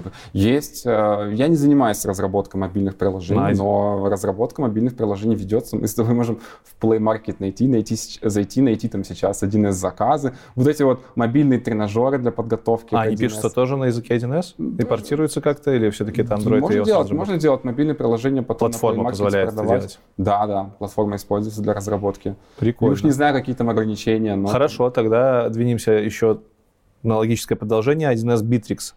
Почему он так выбивается из всей экосистемы? Я знаю, что на Bittrex пишут на PHP. Слушай, Bittrex это как бы отдельная контора совсем. Она То есть независима. 1С, когда ты ее выкупил, или я так Ну, понимаю? они как бы в какой-то момент они запартнерились. А. То есть Bittrex там в году в 97-м появились, в 98-м нашли время как бы появляться. И э, в 2007 что ли, они с 1С запартнерились. Как бы 50 на 50. То есть просто там. партнеры, они как бы... Просто партнеры. Поэтому Bittrex это Мгм. как бы отдельная степь. Если ты не умеешь Сильно работать с. Bittrex, это не Понял. значит, что ты плохой 1 Просто тебя жизнь так, ну, не судьба просто, да, тебе, тебе жизнь не заставила это изучить. 1 среднестатистический, он там обязан знать, как конфигурации работают, может быть, он обязан знать какие-то основы бухучета, там, какого-то учета, он должен, он обязан уметь там программировать что-то, дорабатывать, но Bittrex он знать не обязан. Хорошо. Это бонус. Идем дальше. Э, Так, значит, у вас нету ООП классического, потому что вы Нету. модули описываете. Да. И, и нужно ли 1С хорошо разбираться в каких-то именно программных штуках, типа, я не знаю,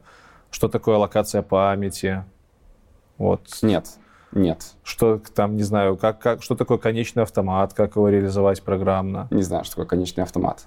То есть в основном вы просто, ты просто используешь э, базовый синтаксис и, я так понимаю, под бизнес-задачу его как-то затачиваешь. Да, да, да. Э, па- Паттерны проектирования какие-нибудь Ничего такого нет. не нужно. Не нужно совсем. Мгм. Мгм. Насколько большие модули бывают? Именно по количеству строк кода. Очень большие, десятки тысяч строк. Можно ли модуль делить на части, на, э, чтобы у тебя не весь код лежал в одном, скажем, файле, а в нескольких файликах их Конечно, подключать, конечно, да? ты можешь это сколько угодно создавать, там неограниченное количество. И просто использовать их. Они все в конфигурации, это не, не как бы не отдельные файлики, они все в конфигурации, создаешь просто новый модуль и пихаешь туда нужный тебе код. И этот кодиарник в базе лежит весь?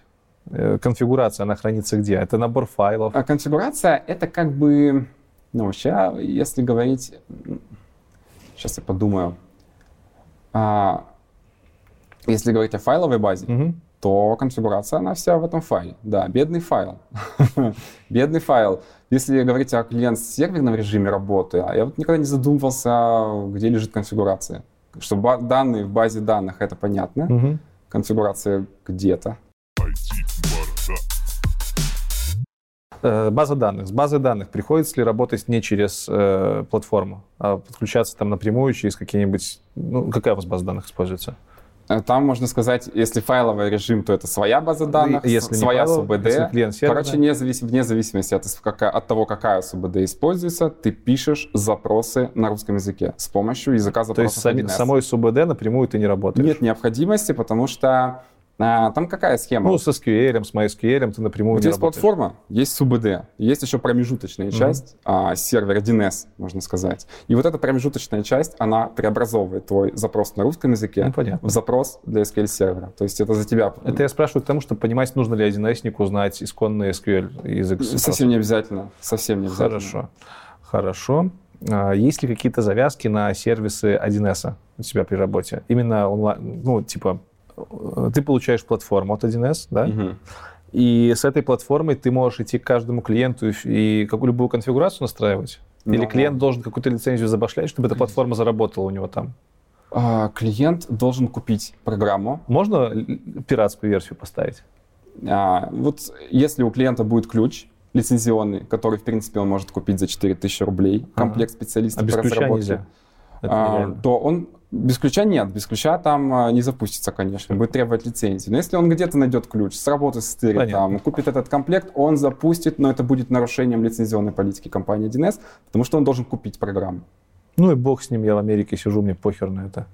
Нет, так, таких случаев не бывает. Если будет ключ, то он сможет вести учет, и вряд ли кто-то спалит. Хорошо.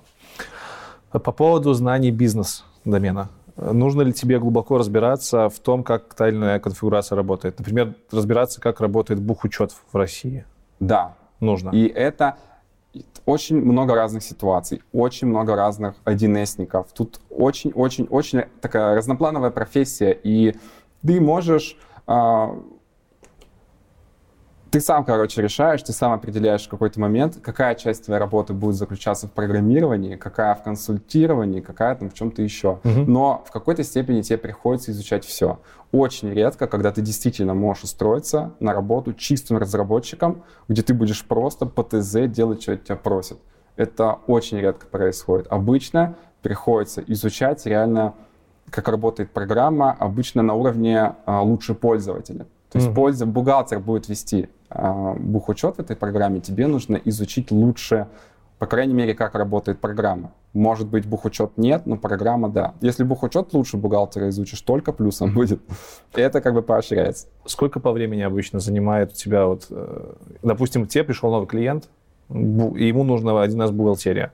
Сколько у тебя времени занимает э, программирование настроек конфигурации, и сколько времени занимает изучение бизнес-части того, как работает у них компания, чтобы это все пере... Ну, там обычно начинается с того, что ты просто ставишь, он, он, он толком не знает, uh-huh. а, устроит его это или нет. Он как бы берет, что ему дают. Потом в какой-то момент у него могут возникнуть какие-то uh-huh. пожелания. У меня так происходит, ну, много разных ситуаций. Понятное дело, что где-то могут сразу попросить и программу, и сразу еще доработок там на 500 часов. Ну, это если они знают, что, им, что у них будет из, из да, коробки. Да, да, да. А, наверное, что такое бывает, что клиенты приходят, берут себе 1С, и типа для них это как баран для, ворота для, как это, новые ворота для барана. И ты тогда, видимо, как консультант им рассказываешь, как это работает. Есть такая, это очень популярная услуга, в том числе в фирме франчайзи 1С, продать программу и сразу обучение продать. Ты этим тоже занимаешься? Я этим тоже ну, могу, по крайней мере, и занимался, когда работал во франчайзе, да, ты приходишь, объясняешь. А на фрилансе этим уже не приходится заниматься? У меня, смотри как, а, я сформировал пул клиентов uh-huh. в какой-то момент, и сейчас я не занят поиском, то есть у меня они есть, и можно сказать формально, что это мои работодатели. Просто так получилось, что их шесть, вот не один, а шесть, но они работодатели, они постоянно обращаются с какими-то новыми задачами. У них может быть, у каждого из них в месяц там задач на 150-200 тысяч рублей русских не, ну, не будет, но в совокупности как бы получается. Понятно. И у меня нет необходимости постоянно искать кого-то, и я не ищу. У меня просто есть. Если кто-то отваливается, я думаю, ну пофиг, у меня еще осталось 5. Если кто-то снова отвалился, я думаю, угу. окей, может быть, в следующий раз, когда мне друг позвонит и предложит какого-нибудь своего, я возьму. Перейдем к части обучения, старта в 1С. Положим, ага. есть человек, начинающий, который хочет в 1С стартануть, что ему для этого нужно будет сделать? Подписаться на мой канал. Это по-любому. Ссылочка будет в описании. О канале еще поговорим. У меня, можно сказать, там все заточено на этой идее. То есть я рассказываю, с чего начинать и что делать, и в какой последовательности идти. Хорошо. Если сделать выжимку из твоего канала на три предложения. Вот. План за три предложения лучше учиться самостоятельно. Вот так. То есть начинать обучение с походов в учебные центры, в официальные, тем более, мне кажется, спорной задачей, потому что очень мало усваивается информации. Как самому начать? С чего начать? Покупаешь учебную, ставишь себе платформу э, Ставишь учебную? себе учебную версию платформы. Можешь даже ну, купить какой-нибудь курс у официального учебного центра, берешь самый дешевый, mm-hmm. допустим, и покупаешь этот комплект специалиста по разработке за 4000 рублей, и у тебя уже полноценная платформа дома, ты имеешь полное право ей пользоваться. И там еще конфигурация управления торговлей в комплекте, опять-таки полное законное право э, пользоваться вот этой конфигурацией, можешь уже к сертификации начать готовиться сразу. То есть это классное начало. Есть такая штука, называется проект курсы по 1s.rf. Это сайт такой через дефис пишется, курсы по 1s.rf. Это ну, самые классные курсы, это видеокурсы. Угу. Просто ну, можно... Самые классные видеокурсы у тебя на канале? Нет, нет, да, конечно, нет. Курсы по 1s.rf намного лучше. У меня на канале а, какие-то вещи, которые, как мне показалось, ну, не закрыты другими Понятно. курсами. То есть там учиться прямо по моим видео, угу. а, мне кажется, ну, начинать с этого точно не стоит. Дополнительный материал, значит. Да, можно так сказать. А, есть книжки, есть книжки «Практическое пособие разработчика» Максима Радченко, Елена Хрусталева. И Ильяс Низамудинов пишет хорошие книжки по 1С. Ну, короче, лучше с этого начинать. То есть, а, потому что, когда идешь в учебный центр, и тебе начинает там, вот, ну, начинает на тебя все это сыпаться, реально процентов 80 Проседаешь, оно да. уходит непонятно Понятно. куда. Лучше дома, лучше видео, текст, ну, то есть еще раз перечитать, еще раз пересмотреть, все не спеша проработать, точно все успеть.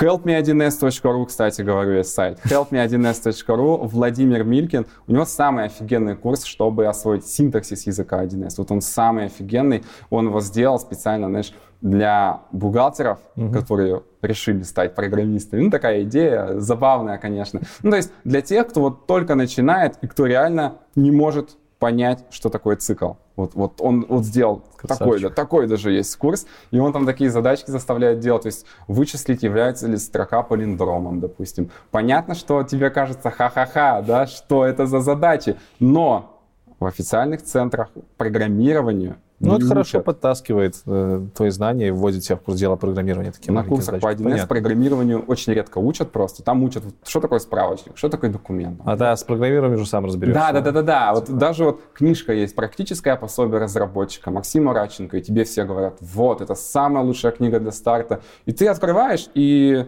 классно объясняет, но он почему-то думает, что ты знаешь, что такое процедура, что такое функция, понимаешь? Он не объясняет тебе про синтаксис вообще ничего. Почему-то как будто вот такое вот белое пятно. Про синтаксис сам где-нибудь знаешь? Это странно. А ты как себя вообще чувствуешь? Больше программистом или все-таки больше консультантом? Я, наверное, уже 50 на 50, потому что я действительно понял ценность знания пользовательского функционала, клиенты действительно зачастую интересуются. А до этого ты больше себя чувствовал программистом? Я хотел, я, конечно, изначально я хотел только Окей. код писать и все, но жизнь заставила меня изучать пользовательский функционал. Так получилось, что я пользовательский функционал реально изучаю по курсам постоянно. Даже сейчас смотрю курсы уже третий раз, можно ну, другой курс, но по той же самой конфигурации, потому что все по-разному рассказывают. Скинешь ссылочки на курсы какие-нибудь толковые? Да, конечно, конечно, В Телеграме. То есть я программирование редко изучаю, потому что как бы там уже метод, ну, а, там статично в плане программирования. То есть я, можно сказать, когда ты изучил, я это запомнил, и постоянно на практике ты как бы эти знания подтверждаешь. Понятно. Что касается конфигураций, они постоянно меняются, угу. они постоянно обновляются, и то, что ты там 5 лет назад сдал какой-то сертификат, сейчас уже ничего не подтверждает, потому что все поменялось. Программа другая совсем. Может, есть какая-то телеграм-комьюнити какое-то основное по 1С? Есть а, какой-то канал, осьминог называется, но там, я так понимаю, чуваки болтают очень непонятно о чем, но это как бы одинесники. Хорошо, ссылочку тоже оставим. Хорошо, по поводу аналогичных платформ для 1С.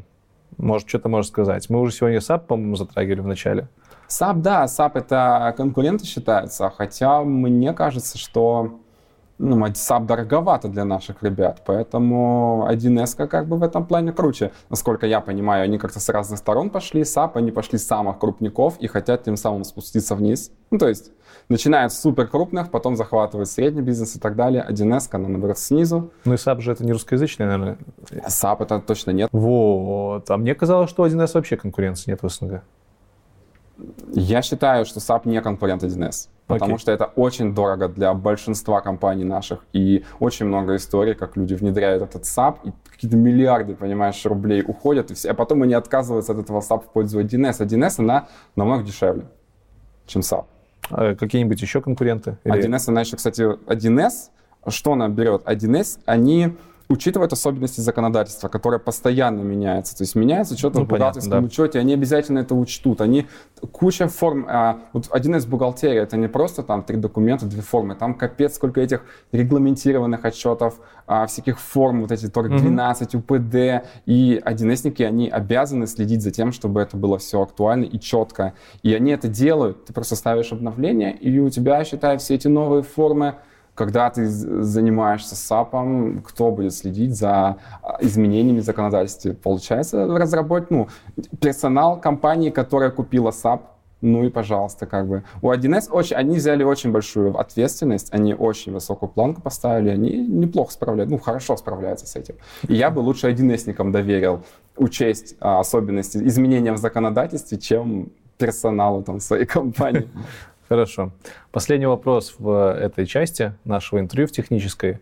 У меня такой. Если бы у тебя была возможность с текущими знаниями вернуться во времена, когда ты ушел в армию, после армии ты бы остался в 1С? Или выбрал бы что-нибудь другое? Я бы выбрал что-нибудь другое. Почему? Я бы выбрал что-нибудь другое если бы я знал то, что я знаю сейчас, если бы я знал, насколько сильно мне придется вникать в пользовательский функционал программ, насколько сильно мне придется вникать в особенности учета, я бы выбрал что-нибудь другое, потому что мне все-таки казалось, что я программист, а сейчас я как бы не совсем. Не закрытый гештальт такой получается? Мне, ну, мне пришлось вникнуть, мне пришлось разобраться, но как будто бы а, я рожден для другого, понимаешь? Именно поэтому я и Понятно. пытался год на, около года назад инициировать переход на Java. В какой-то момент мне позвонила бухгалтер там компании и давай мне снова говорить, что у меня минуса в оборотно-сальдовой ведомости. И я такой, боже мой, когда это закончится, я хочу от этого уйти. Вот так. То есть это напрягает. Но с другой стороны, если в это вникнуть, чем лучше ты это все изучаешь, чем лучше, чем лучше ты в это вникаешь, тем меньше это начинает раздражать и даже начинает а, приносить удовольствие. Я бы не сказал, что я жалею, потому что я неплохо устроился. А, меня, я считаю, свободный график, встаю там черт знает во сколько, ложусь непонятно когда, днем могу поспать, да, ну то есть я неплохо устроился, доходы у меня Ну, хорошие как бы. Это сейчас может делать любой программист, который сидит на удаленке. Мне кажется, не любой. Ну, насчет проснуться там и так далее, это да. Ну, я думаю, что не любой, кстати. Ну да, не любой, согласен. Офис у нас все-таки всех очень Ну, испортили. то есть тебе придется вернуться в какой-то момент. Вот сейчас, смотри, пандемия, да, у нас как бы нет ничего официально, никаких карантинов и так далее. И вот ты программист, но официально нет никаких проблем, а, поэтому метро забитый в час пик.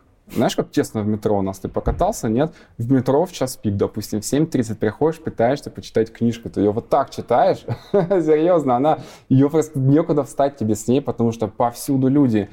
И знаешь, я благодарен сейчас 1С Борис Нуралиев. Спасибо вам за это. Сергей Нуралиев. Спасибо вам за это. Что мне не надо в это метро сейчас, понимаешь? Я в метро был Хорошо, последний раз хорошо. давно. Блиц. Я не готов. Ты первый человек, который сказал, что не готов к Блицу.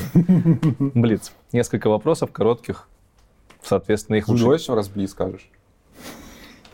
Вообще я ржал как конь, блин. Хорошо, Блиц. Блиц. Да не надо в камеру.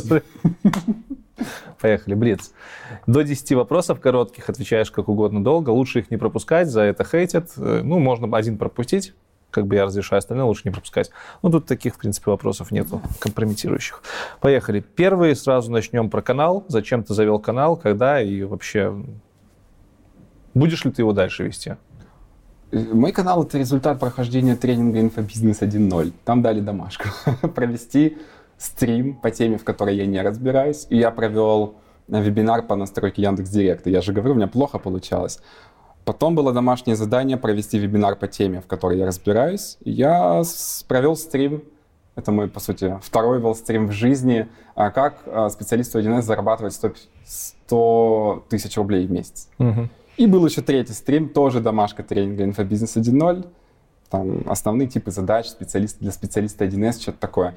И, собственно, так. И я провел, тренинг закончился, я про канал забыл, а через полгода увидел 79 подписчиков. И захотелось мне вещать в этот момент. Так это случайно получилось. Чем-нибудь помогает тебе сейчас канал?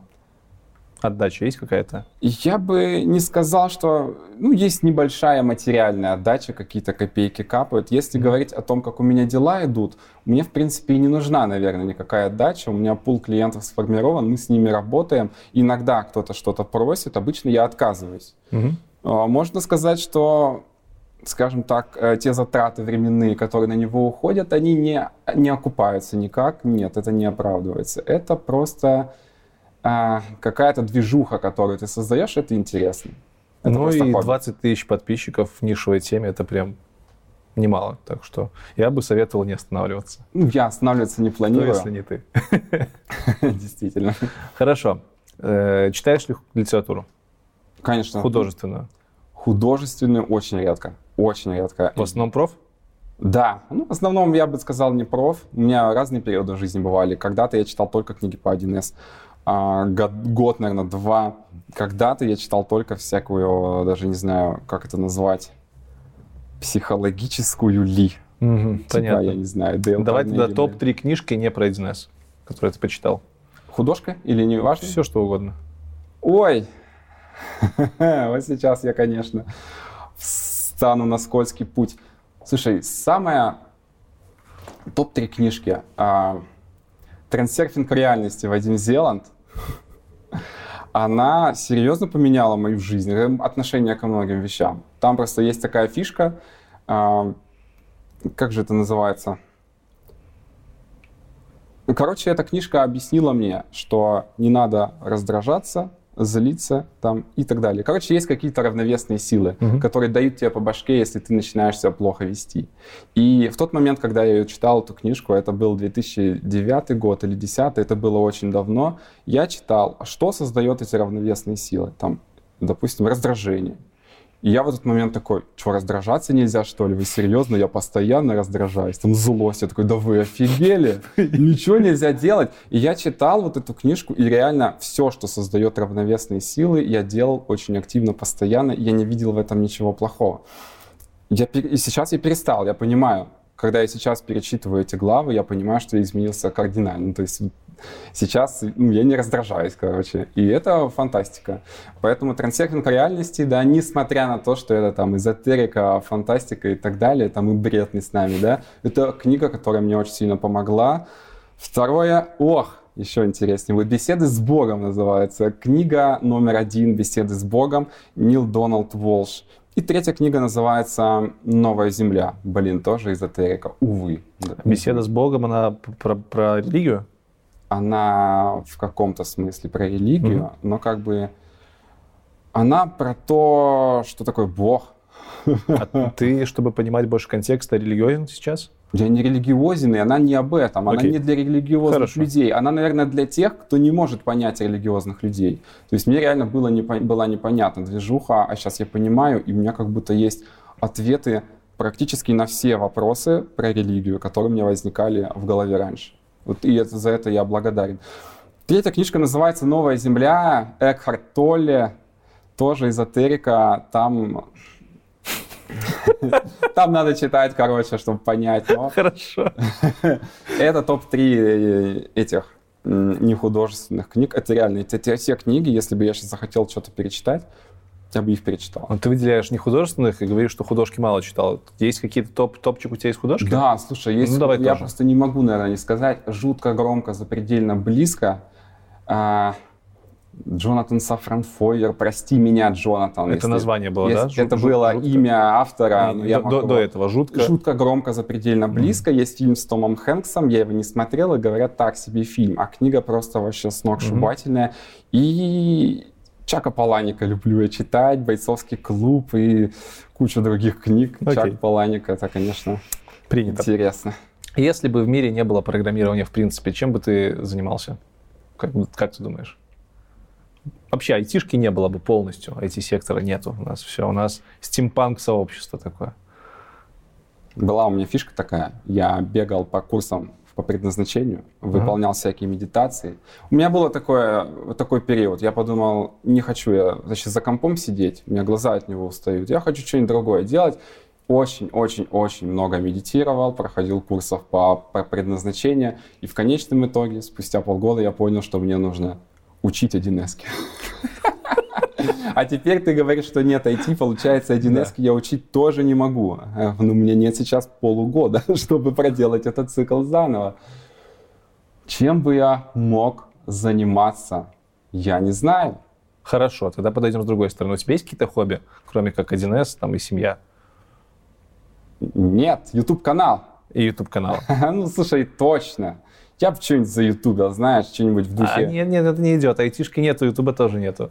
А... Нет компов. Все, Эй, нет вы что, с ума сошли? Вообще ничего ну, нет. Кам- каменный век, э, машины на пару. Зачем Но... жить в такое время? Суицид. Короче, не представляешь. Вообще не понимаю, что буду делать. А Ходил бы на завод, не знаю, копал бы что-нибудь. Я в армии много копал. Тебе нравилось? Нет. Хорошо. Сколько ты заработал за 2020 год на 1С? Что, можно?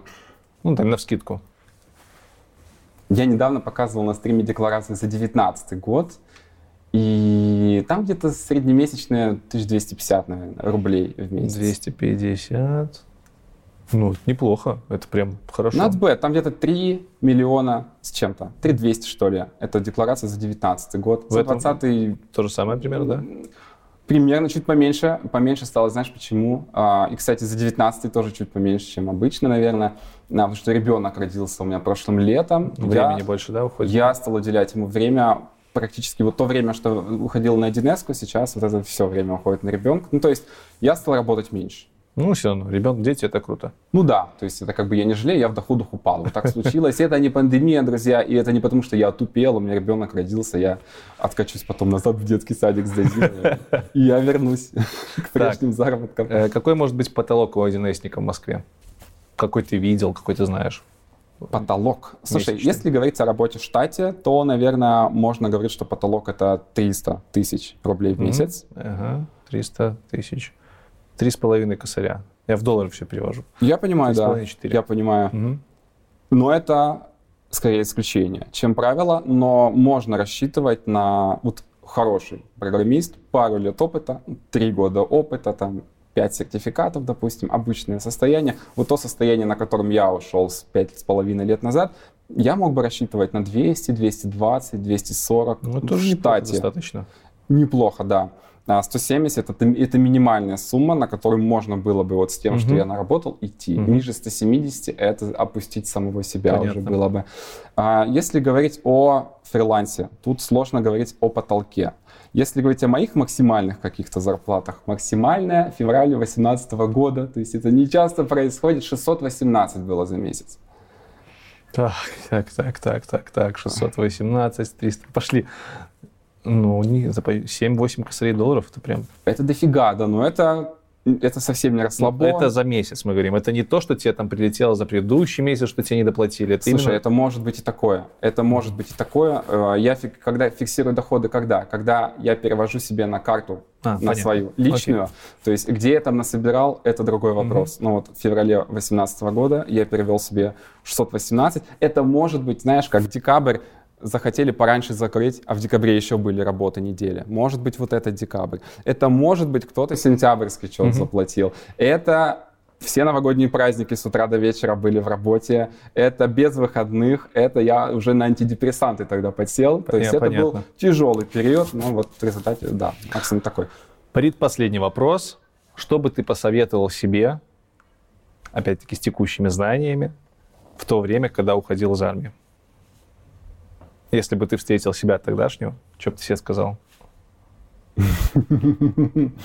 Ой, тут разрываюсь я на части. Что же мне сказать?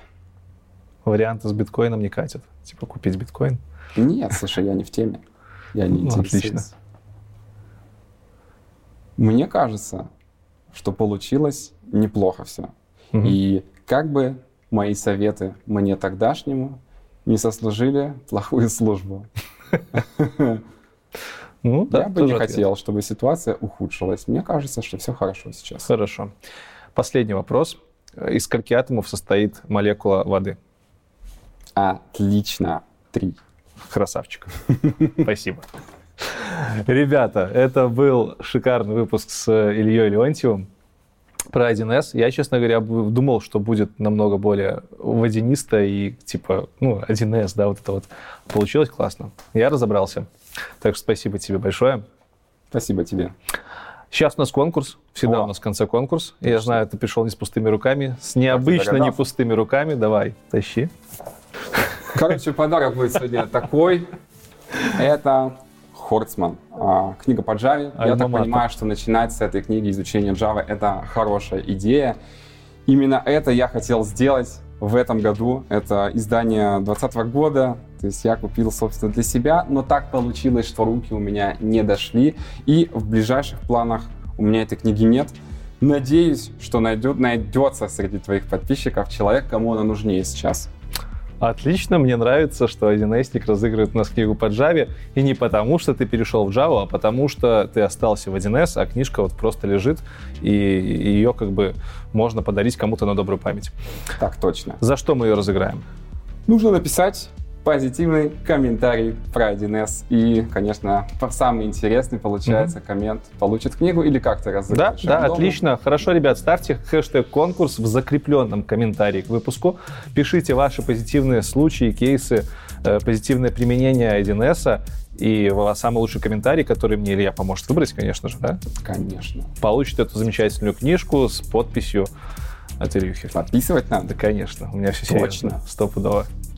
Ну, все. На этом у нас точно уже все. Подписывайтесь обязательно на канал Ильи. Ссылка в описании. Подписывайтесь на этот канал, если этого не сделали. Заходите к нам в Discord, в Telegram. В Телеграме будут все ссылки.